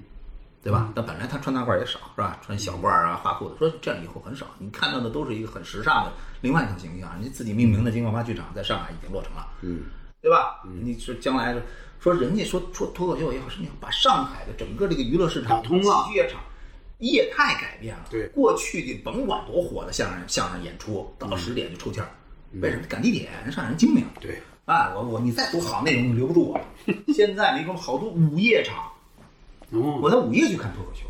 在酒嗯吧里，我就午夜才开始嗨起来。那个时候听这个脱口秀最有味道，就改变了生这种变哎，整个欣赏习惯的对吧？不一今样天说我不改行吗？嗯所以以后来讲，你看我这个剧场里边，你不会再看到四平八稳的相声了。嗯嗯，来的年轻人不会看这个东西了，嗯以后就是漫才、嗯脱口秀、嗯即兴喜剧、嗯音乐秀等等这些东西。但是你在里边，你永远能看到相声元素实在存在，时刻在在他作品里面存在，没办法，对，对吧？你对北京孩子说就那骨子里是骨子里是有的，抛不掉这个东西但是我完全要用新的形态把它来呈现出来。哎，一个是金岩老师怎么看这个事儿，一个是您怎么看这个事儿。您这个东西应该应该是不可惜，对不对？对吧？就说相声这个东西，它一定要保留那种形式吗？其实这个形式并没有那么完全重要。其实你怎么样看这个事儿就怎么说？嗯因为你相声在他说就开始走下坡路的时候，嗯，我们给他了一条就是说野野蛮生长的道路，对吧？对民营的剧社，对吧？对这个非职业的演员一下就打开了通道，对，愿意去做做吧，然后马上就能成功了，嗯，对吧？似乎这是相声一条成功的这种道路，嗯，走走走走来走去，是吧？它是具有引领作用，是我是吧？因为那时候整个文艺团体都在改革嘛，嗯就不再作为国家的包袱，我们都应该向他们学习，嗯是吧？嗯哎，不但不要国家一分钱，我们还能给国家交很多利税，嗯，哎，还能这个弘扬民族艺术，多好啊！从哪个角度看都是一个大好事情啊。是对吧？我们在那个时代也都是感觉欢欣鼓舞啊。那没有他，像我们这怎么有机会去说相声呢？写相声对吧？不可能的，那人家带来的。我从来不否认这点，人家对相声的功劳、功绩。但是说白了，我们的相声缺少了一个什么样的东西？我认为是缺少一个类似，也许比不太恰当啊，嗯类似于像美国百老汇那样的东西。哦有那么一个系统，咱不说一个剧场，有那么一套系统，嗯，去保留相声的本真的东西，对吧？就是一个咱们叫象牙塔一样的东西，嗯让它一步一步的走下来，嗯对吧？你像即使再像韩国也好，日本也好，再现代文化也好，时尚文化、流行文化再发达，它都有它的一套体系去保障这种东西，有点像京剧吗？类似吧，你像韩国也好什么呀，对吧？就总有一个东西我要去保留它，就不就要让人们说你想看这一种的有，对吧？咱这儿有，对吧？哎，我不能把它完全的推向嗯扔到市场市里面场去，让它野蛮成长，然后掌握话语权以后，这才叫相声。剩下那都不是玩意儿。嗯如果是这样的话，嗯一旦这个方向出现了偏差，嗯或者说我们国家认为它出现了偏差的时候，嗯最后怎么办呢？嗯就我说的，生态一旦破坏了，嗯这个东西就就厉害了，对吧？就恢复就就很难，就除了推倒重来没有办法，对吧？咱们经常说入侵动物也好，什么也好，生态破坏，嗯对巴西龟何罪？它没罪，它也是动物，它也要生存。而且他才是适者生存的。对，它才是适者生存呢。它它它它它它一霸天下，它不怨它呀，它是能生存很强。嗯，但是破坏生态了之后，它无法恢复啊。对，相声也是这个问题。我到现在来讲，我也不会走极端。我说这个就是毒瘤啊，这个等于说强说毒瘤，我从来不会说这样的事情。嗯对吧？但是如果这个生态嗯被这样一种话语权也好，或者是发展模式、发展状态嗯所统领了以后，嗯未来有可能就像你说，你是一个食物链顶端来讲，食物链顶端你得保证这个食物链从高到低它的一个循环性啊，嗯对吧？我狮子力，我把羚羊全吃吃光了，你不是就饿死吗？嗯对吧？对，这种保护这种种群的多样性，其实是应该走在领头羊这样的位置的。嗯团队也好，人也好，应该做的事应该去做的事情，啊嗯对吧？就刚才说马季先生，那不就这样吗？我的弟子里边有人要去继承衣钵，嗯有的你唱得好，你去做；有的你去继续延续传统，有的人精于创作，往想品那个方向去走，没问题，嗯对吧？我们要为相声探索出更多的道路来和可能性来，嗯这作为领军人来看，这是他的职责。嗯相反，如果你走到一个位置以后，嗯你永远话里就是我跟他们有个约定啊，我负责打他们负责，你就说我 把它严格的一刀切开，就除了我们，嗯剩下都是都是回乡，都是把相声推荐问你不，我听我的怎么怎么怎么着的时候，嗯就我说的，你有能力，嗯有团队，啊，有话语权，对，有市场价值，你都有，对，所以你最后你把整个相声的生态如果推到一个可以让你为所欲为的境地的时候，嗯，有可能有一天你会发现这种生态一昼夜之间不存在了。嗯，到那个时候是整个相声出了，到时候出叫叫真正叫出大问题了。嗯对吧？嗯，要维系一个生态的多样性，嗯，实际上对你有是就是有最大的好处，嗯对吧？嗯，那现在不就又出现这种问题了吗？很多时候，你看那天咱网就是，现在好多相声观众不再听相声了，谁的相声都不听了？是为什么？他已经出现偏差了。你说现在人说的相声，一定所有的相声底观众都是一帮女孩子在听吗？未必吧，也可能，比如高峰老师，那跟底下人家有很多还是愿意愿意听着，人觉得啊这这能听。可是你可能对我们这些很多人来讲，你就产生一种本能偏见。嗯，那个地方全都是那些女孩，全是粉丝，永远不要再去了。你去你坐不住，你一分钟坐不住，是不是完全是这样？我不敢说，嗯，对吧？但是本能是产生了一种过去咱们叫听相声的人，对本能的产生了一种，咱们那个也可能就是偏见。对，你就给他标签化了嘛。标签化了，嗯，对吧？或者说对他也产生偏见了，对，对吧？那有的时候确实，人家跟我说的啊，嗯，等于说剧场的，确实就说什么呀？他把把这这这个演出人推向另一个极致，就说什么呀？演出开始了，嗯，这个整个这个剧场里没有人，嗯，展馆里没有人，几乎没有人，嗯，是卖不出去票吗？不，一票难求，嗯，人都在哪儿呢？追人去了。剧场找追人去了热火朝天，等人呢，聊天儿，叽里哇叽里哇说啊咱们的粉丝怎么怎么着，等等他来呢，嗯，等人呢，就是台上的必须给他手机照到他。对你台上演员怎么办？台底下没人，你说吧。嗯，我管你，你死不死？嗯，哎，腕儿来了，哎呦好家伙，这条街就就嗯全动不了了，拍照合影，噼里啪啦就欢送进去。嗯，欢送进去，您该进去听相声了吗？哎还不去，在门口继续热烈，哎，你这照片，我这照片，多的等咱这腕儿上来了，哗。 你说这个一就开始是他追的是什么？就是说，你对说这嗯吧？个业态是健康的吗？票全卖了，对一票难求，哎，怎么着呢？那你看上去一切都好，嗯，但是从另一角度，这是正常的吗？嗯对吧？嗯未来像如果都是这样的话，嗯有朝一日拿掉你怎么办？我不说对或不对，我都不说，对吧？这不像话呀，这个，嗯，怎么办？嗯对吧？我说来讲，我我觉得我说的不算偏激啊，我已经说出来，我真觉得要换一个人， 换一个人就是说的，对，什么话都来了。什么话都来对了嗯我，我就想说一点啊，就是说，现在相声也火，相声演员也受欢迎。但你看马季老师那会儿，嗯，那那么受欢迎，对吧对？您您到那一线到一个村儿里，啊那老百姓都知道啊，这是什么什么，但是谁说的啊？嗯，那那会儿人们就是到不了这个程度。人们也喜欢相声，也喜欢相声演员，但他不是现在这个状态。现在这个状态就不是一个正常的状态，不是一个对相声有利的状态，对吧？我个人认为对吧是吧？嗯因为那个时候什么状态，马季先生我不知道，嗯姜昆先生我知道，嗯因为那时候广播剧场录完了，我们家住阜成门嘛，嗯，哎，阜成门录完相声啊，经常回去。那时候也多大腕儿，也没车，也没五了，都坐公共汽车 了，对吧？我跟我爸跟观众一起，对，跟观众一块儿走。所以那时候我印象里永远甭管多晚，这个就是两趟车嘛，从那个阜成门往那城里走，是一个十五路，一个十九路，嗯，哦哎，永远是人满为患，因为那出来的人们都坐那辆车，演员我赶上好几次啊，就那个姜昆先生、李文华先生嗯，啊，嗯，那个跟我爸我们一块儿谁也不觉得不对。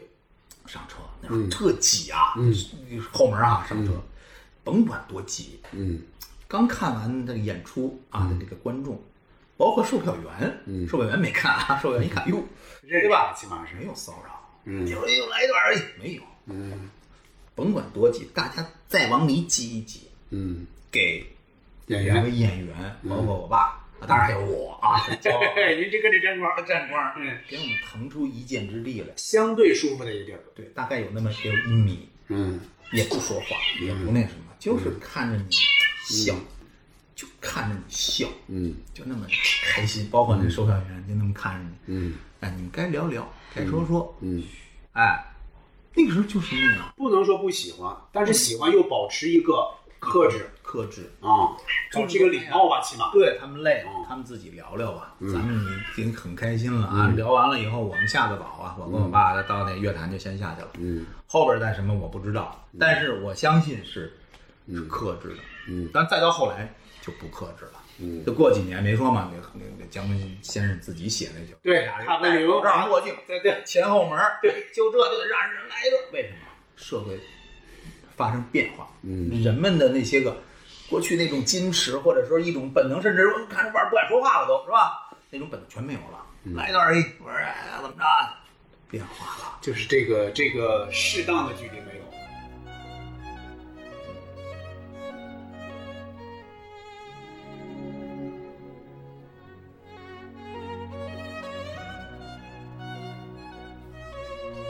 咱们浩哥，咱们再最后再回到嘛，哎季老师这儿啊，嗯，聊的可以比如说，对，比如说，马季老师他还在的话，那现在其实也就八十多岁嘛，也是是吧？嗯，他如果看到现在相声这个现在这个现状啊，您觉得他会怎么想？首先肯定是不满意嘛。尽管咱们刚才说到，他能看到，在零五年能看到相声回归剧场还能火，嗯观众还能看到他，对吧？嗯他肯定当时是比较欣喜的，是吧？是给予肯定的。嗯但是如果现在看到这样一个情况，嗯首先就说他大概是个什么心态，再一个他有没有可能给相声再指指指一条路，这方向应该怎么走才有可能让他良性发展？这个问题的完全完全猜测了，因为那个时代它是以一个重力加速度的那种越来越快， 对，就他他他他那会儿绝对想不到现在是这个情况，想不到，绝对想不到，对吧？？那谁想到那个网络网络时代是这样的，传播模式发生了这种天翻地覆的变化，对吧？其实也就短短十五年，对，嗯以他来讲，他能想到相声，可能还要回到本真的那种剧场最原始的那种状态去，对吧？这个循环，这种传媒对相声有宣传和推动作用，但是最终来讲见真章的，还应该是和观众面对面的这种，对吧？对从广播时代到电视时代，未来他没有想到网络时代，他他不知道。对，他到时候他即使你像那他那个时代，网络时代你看不呃到，那会刚儿来的起码还没有手机互联网，还没有，就是移动互刚联网开。始还在猫呢，是吧？什么昆鹏网站，它也最多也就是到这个程度。对对他不认为这个业态会对相声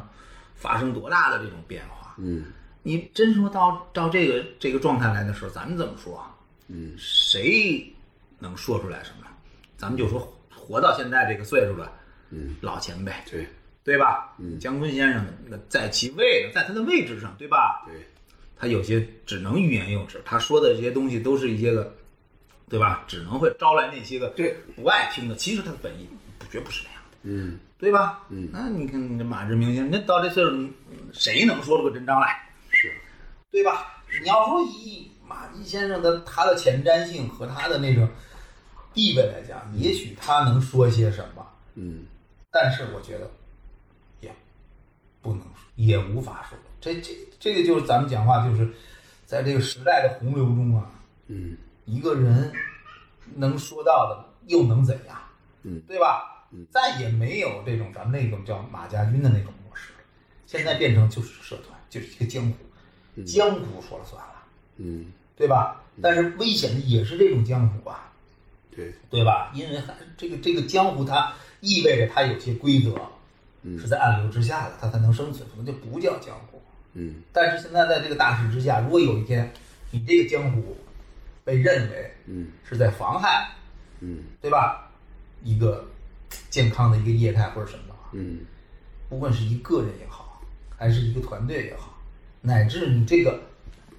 这门艺文艺术来讲，嗯都不知道会遭遇什么，咱们现在无法想象，对吧？就像我们之前想象的，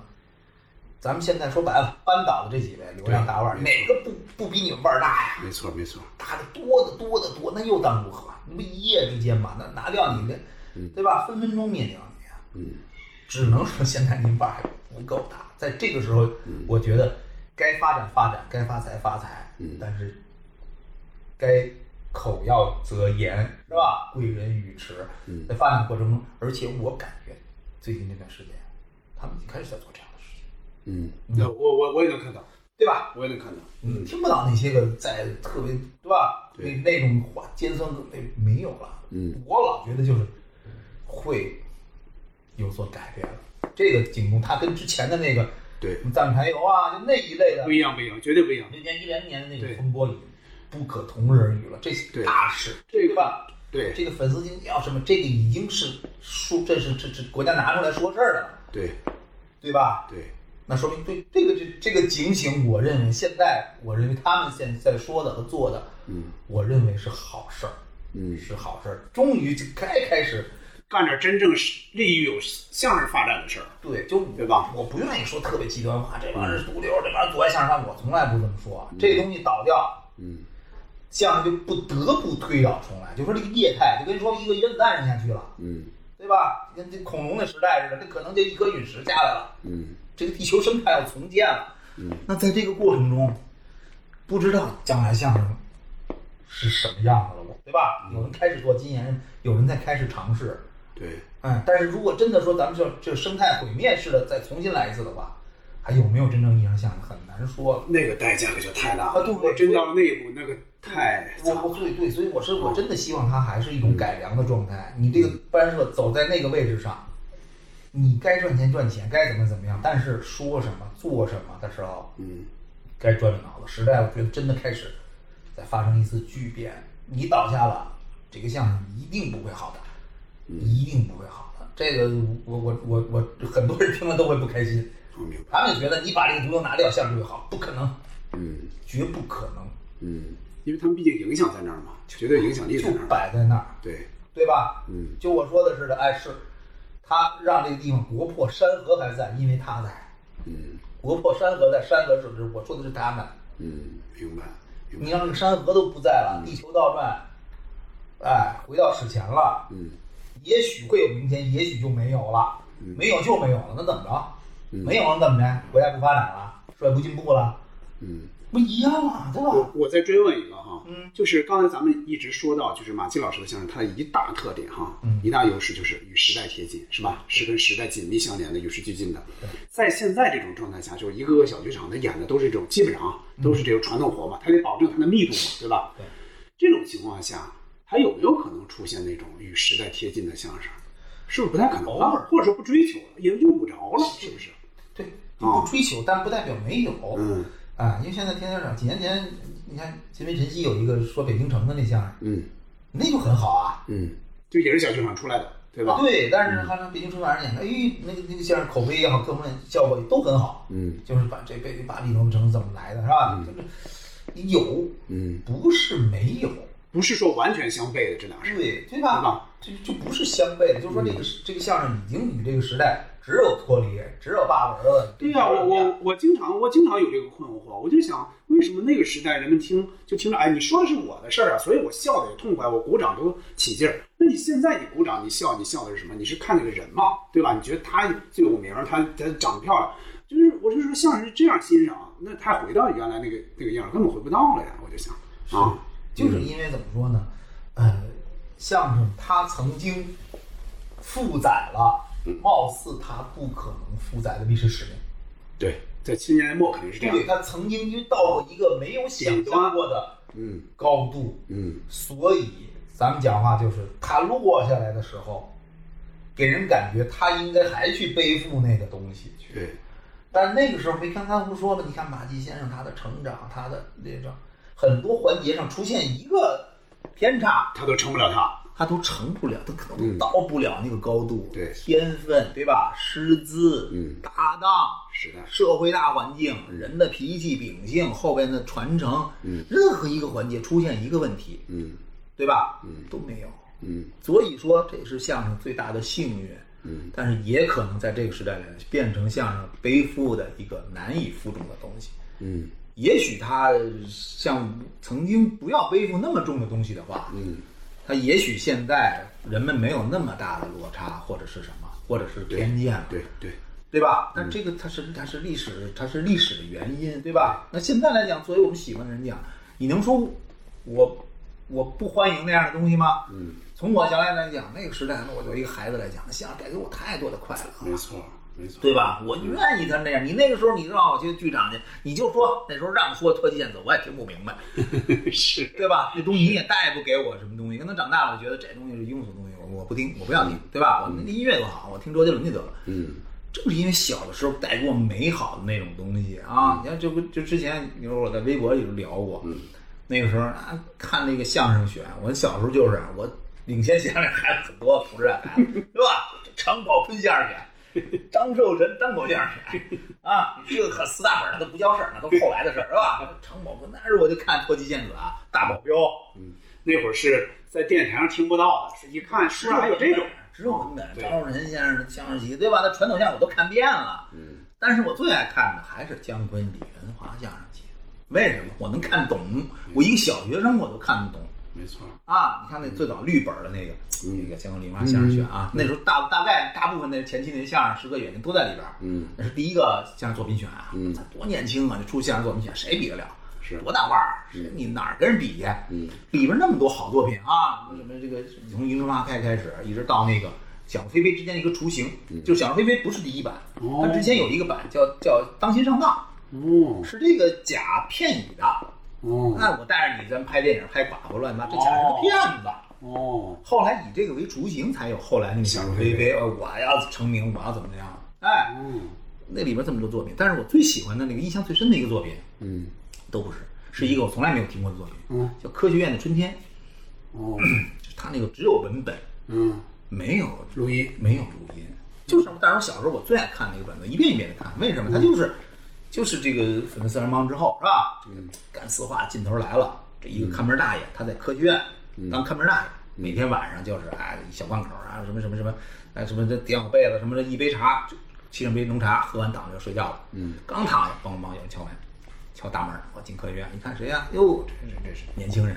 啊，不睡觉，加班的，加班来了，哦啊，加班加点把世纪青春夺回来。你看，哎呀，不让你们进，别进，这个咱们这时间得夺回来呀，我们这损失太多了。嗯，他开门进去吧，当然，哎，再再续上水，再喝杯茶，躺上刚睡，当当当敲门， 一看，哟，谁呀？白砖头，你叫白砖头啊，老头儿啊，过去说是走白砖道路，哦这包括极客听了，管叫白砖头，嗯，啊，这过去呢怎么怎么着，好，那实验的那大件实验室的屏幕都让他拿怕瓦板素去了啊，这现在我们这我们我都已经这个年龄了，我再不在，咱们这就来不及了。嗯一份儿一份儿一份儿，这后一宿没睡，最后老头儿不干了，你知道吗？都白开水了，没茶了，你知道吗？ 你们都是为了作画，我我知道你们的理解，但是你们这白天那么拼一天，晚上你们还这样啊，打死我也不开门。啊算了，我要开门吧，怎么天都亮了？啊，就是哦那个时候你看那个文本，你感觉到什么呀？在那个时代来讲，就是一种力量，嗯真诚的感觉到一种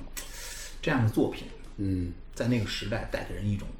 感动嗯。和力量。那会儿的歌颂啊，就是确实更人气，就是它整个大环境就是那个大环境。对，真诚，哦真诚。就看到文本，一个小学生看到这个文本的时候，就是一种莫名的一种欢愉，嗯，对吧？因为你上学的时候也是，未来四化应该什么什么样，对对吧？每个人都要为建设四化做出什么样的贡献，你们要好好学习，嗯要怎么怎么怎么样。所以你看到这种作品的时候，你就觉得啊，他跟我受到的教育，和我心里对未来理想的那种期冀嗯是一样的，嗯对吧？那个时候作品就是给我们这样的感觉，它跟你看现在看相声嗯，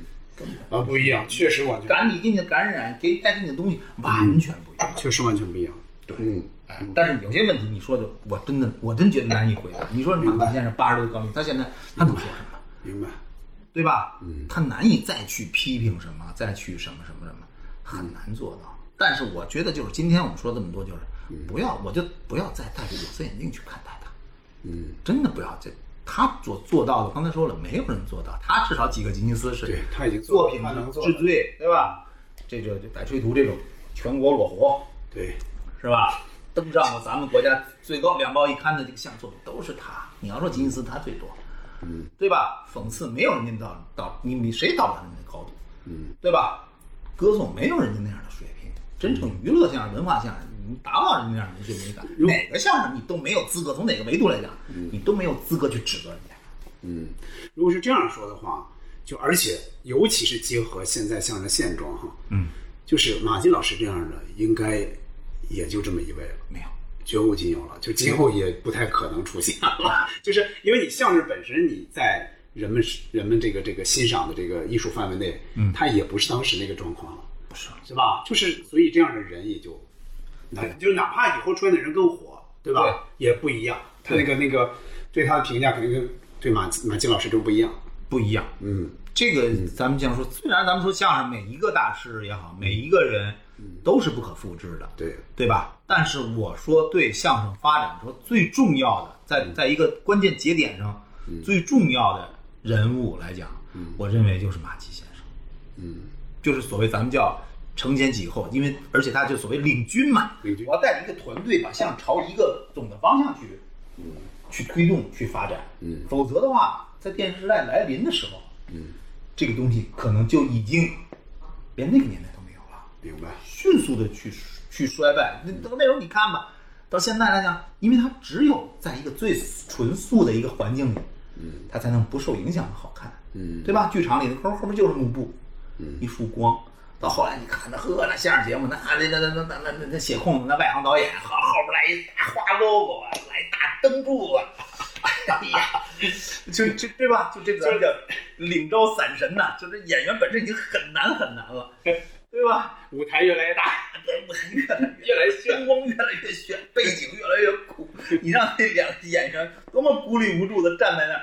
他怎么演啊？对必吧？须喊就得喊。对你过去我刚才说那体育馆的相声，那时候那演员那真有本事，那是真有本事。嗯哎，而且那时候演员有自知之明，有的演员就不来体育馆演，我付哦，你给多少钱都不演。觉得苏文茂先生，嗯，我佩服人，为什么人家是艺术家？好吧，苏老，咱们天津的有个体育馆，咱们有个演出，来不了。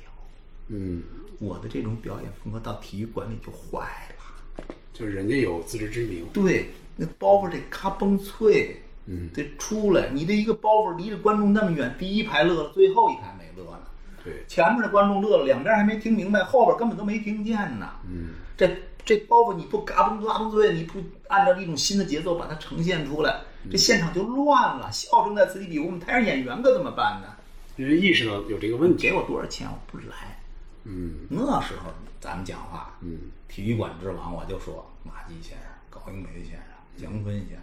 北京二赵四大天王，对，这都单给我开一桌子，没跟你说吗？我那单开完全都做一个，就是我能不能弄一相声版的，看上去很美。哎， 我就是现版方天枪，因为那时候我就跟岁数一样，就从小时候到大了，我见过那个这个那个别人没见过都见过，别人没体验过都体验过。很那神奇，都都都这这就不是今天这样一个短暂时间内能看到，就是那种表演形态，我就能做到。什么什么时候，啪，这话筒突然就转过来了，我脸朝后边，我得反一个小段儿，我不能老朝一个方面说。为什么？你老朝一个方面说，后边观众就乱了散神了它。是四面的是吧？四面台的是吧？观众啊，侧面的还可以，你永远给我一后脑勺，多好的相声，观众那声音是从那边去的，是不绕回来，对吧？不同步，那边乐了，我这还没听明白。你老这么一说，到后来后边这边人就乱了，就跟你看那好多婚礼现场似的，前面上台上装着，后边一个人，哎呀哎呀， 哈哈哈哈对吧？全乱，根本不听你台上为什么你够不着我，不是冲我来的。那时候不就那样的？有本事的演员，有的人就不挣这个钱，有的人家又能挣着这个钱，人杨绛好像又能挣着这个钱，嗯，所以我觉得浩哥您是也是幸福的，这从小这个这个这那么小就有机会，首先是赶上了这一波哈、黄金的这个这个这这这这些时代，对，然后你又有机会去现场看我那么多，这简现直场太看幸福了，现场看全部应该基本上是全部太幸福了。啊，因为他就嗯干最好是因为离着家近，而且您的话基本上还是坐在前面几排是吧？第二排，就我爸的第一排，我的第二排，第一第一排别去，怕我万一手欠了怎么 办？第二排，所以就是，哎，这这所有的那时候，哎呀，那那个记忆来讲，就现在那个时候时代的新相声，你要说我在现场没听过的，嗯，着实不多，着实不多，而且都是第一时间就去听的，第一时间就去听了，哎，包括他们的改变，他们的变动，在场上没说嘛，能记起来的，嗯如果说哪块活我要记起来，那是真了不得。那你说你这块活，你现在回想起来，一定有真的是太难得的地方了，嗯，记得更多的是细节了，嗯啊，你高云培先生有一次，那就他就下不了台了，嗯，后就是不让下。不让下，后侯耀文先生上不来，哦，就这，所以就是他说过什么话，我全部记得，我就记得他翻了一首不行，翻了一个不行，主持人根本就不能露头，报幕员根本不能露头。最后啊，高文先生，哎呀，给我告诉一个大家一个大好的消息，侯耀文先生带来了他最新作品，把我给乐的，咱们欢迎吧！是的，这硬说啊了，真的。硬了，哎呀，硬了，硬了，瞪着来了，哎呦，都赶上我，所以就是他，就像这让侯先生他说过什么段子，我真的看过太多，肯定也都看过什么一对沙发，我都能就那鸡零狗碎的能想起来，是吧？我能想起来说过这样的段子，但是你说哪个段子记特就没有，但是这个你就永远记一辈子。我明白，就是你难得一见，你就是你难得一见，这个就在你记忆里就画上那什么了，嗯，对吧？它一定是最美好的东西，没有什么人见过。你到了，你到了那个电台里，你也永远听不到。就剧场里边那个几百人是跟我一起见证过这东西，我要不说的话，估计那些人也没机会说。对我我们你看啊，最最早小时候听听的都是那种截好的嘛啊，对它选好的，它不会有任何花絮，对对吧？花絮的东西都都都没有不放到里边去，都没只有是这些年听小剧场的，你才知道哦，刚才是谁谁谁，接下来是谁谁。那我们那会儿是没有机会看到这些的，没有没有，那那在在在在在现场，全国就那么几几亿分之你们那几 个， 对呀、所以说那时候不觉得，现在回想你太幸运了。那时候都火成那样，长什么样不知道，马季长什么样不知道，节目长什么样不知道。全国那么全国闻名遐迩的这名字，全国百分之九十九点九九的 人，嗯，不知道他们长什么样， 对吧？不知道，哎，真是这真的就是一个。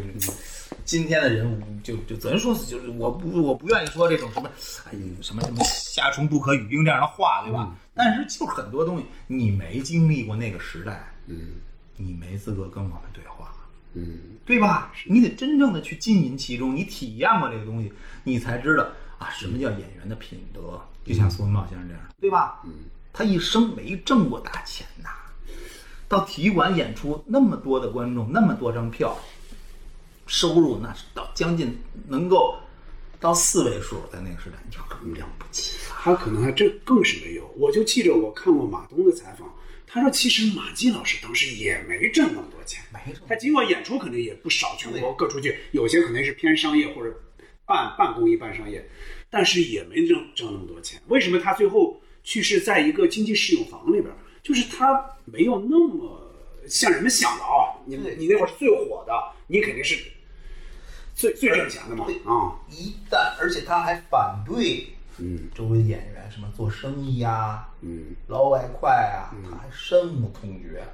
他确实太纯粹了啊，他爱相声爱的太纯粹了，对，而对且吧爱的爱的很深沉。嗯所以就是你跟他在一块儿的时候，他不是那种在一起变得很严肃，嗯不是，嗯，还是那种妙语连珠那种啊，就永远的包袱随时能逗乐你那种，他很活跃的。但是谈到真正到谈到这个业务深邃的问题，他比谁都深沉， 嗯，那都是深思熟虑的，没有任何一个信口开河的时候。嗯啊，就你跟他在一块儿，你会觉得很不适应。刚开始，刚才包着一帮徒弟到屋里来坐着，哎，这是在他们家这一块儿聊相声，说着说着，啊，那时候啊水开了，嗯那那时候，咱现在要是现在的条件，电热水壶没有，都得厨房，没电煤气做做热水是吧？嗯，徒弟谁也不是谁，我去我去我去，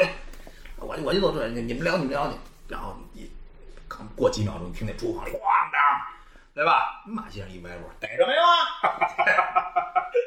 这种天外这飞 这仙，信手拈来，对，这这哎，这这随时随地的这这都有，哎，就这种报纸太多了，对吧？哎，但是他一旦跟你这静下来，深深的去，比如说跟我父亲咱去谈谈到这些东西的时候，你就严肃了。嗯没有半点的玩笑也好，什么也好，非常的严肃，而且他总是在要往远了看一看，往远了想一想。嗯但是有些话呢，他又说的又收敛，因为他也不知道对不对。明白，对吧？因为那个时代毕竟他是体制内的演员，相声未来应该是什么样的方向？他有些思考的东西，他话只说一半，嗯对吧？但是我们能看到，你看今天能看到一个马东这样的天才，嗯，那真是有其父必有其子。在那个时代，只不过对他约束的东西太多，他只能做到我不当领导，我不做生意，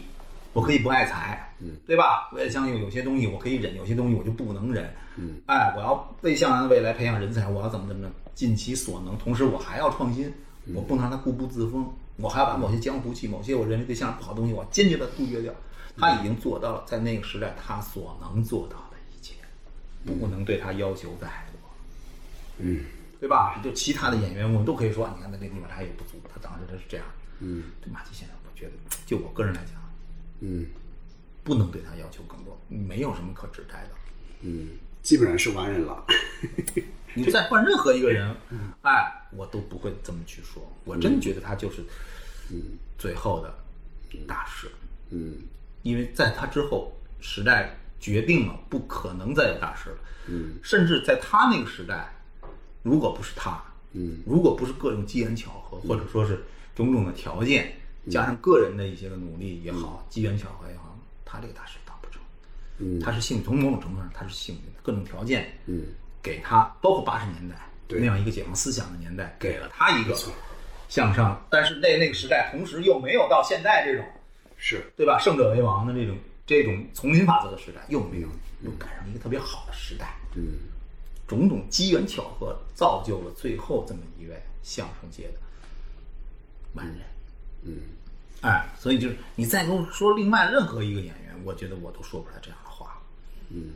因为我有亲身经历，我也赶上过那个时代，我能看到很多很多的东西，我也听到很多很多的东西，负面的、正面的，对吧？我父母也跟我说，那都他经历的。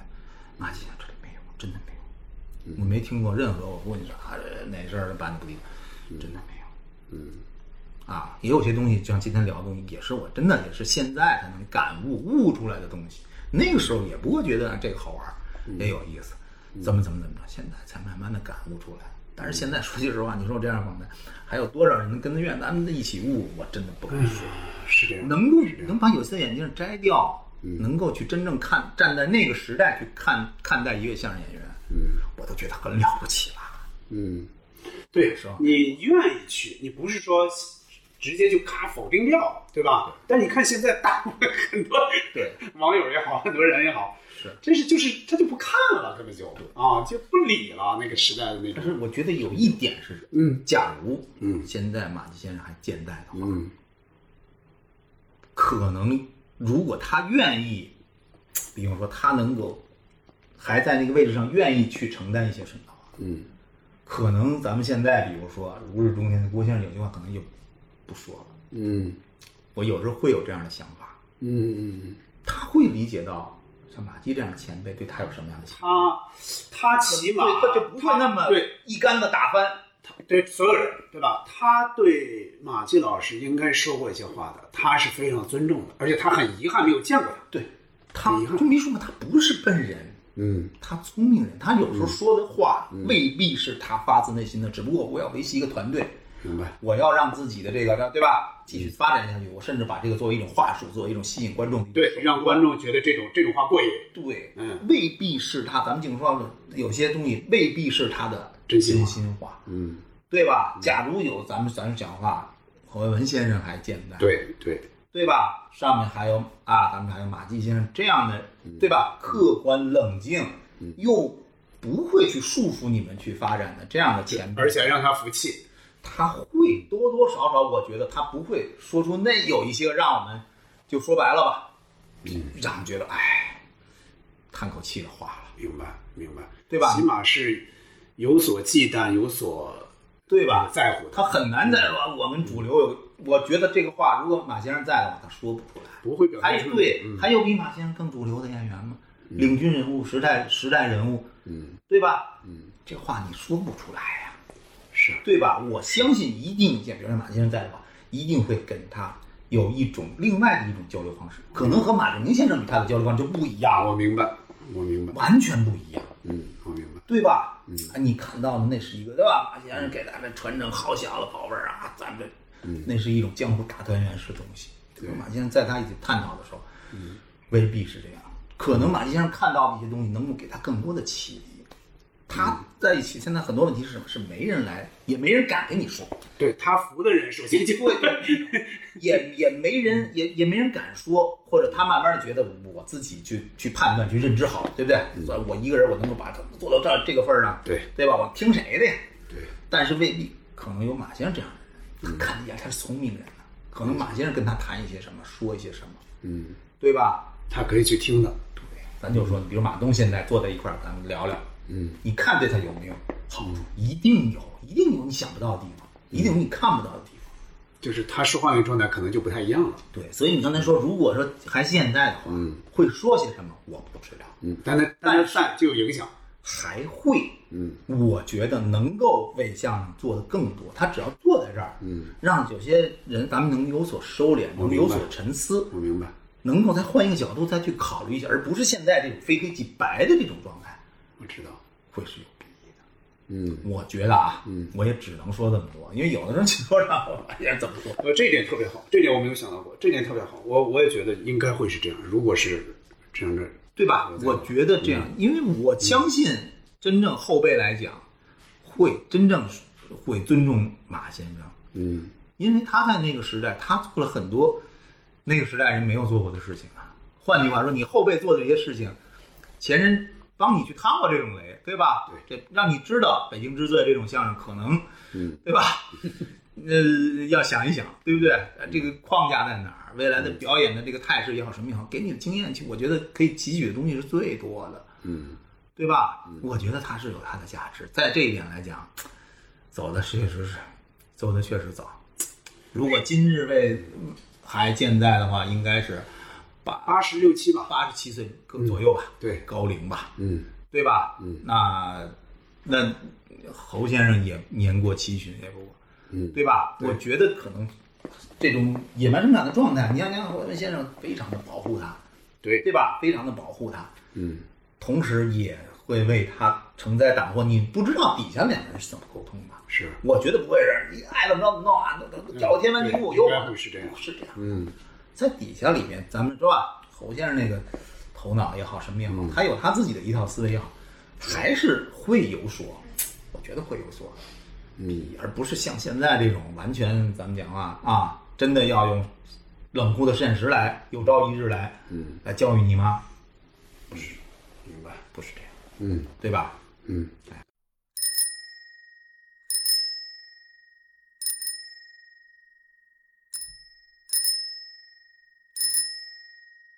好了，关于陈硕老师的访谈就到这里，而且到本期为止，我们三期纪念相声大师马季的节目也全部播送完了。对于陈硕老师所说的观点，你有什么感受？听完这三期节目，你对马季老师有什么想说的，也可以给我们留言。最后，我还要做一个小预告。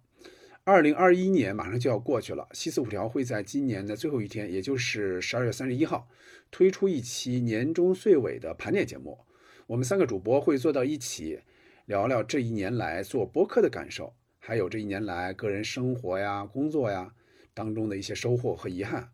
另外还有这一年里看过的最好的电影、最好的电视剧、印象最深的书等等。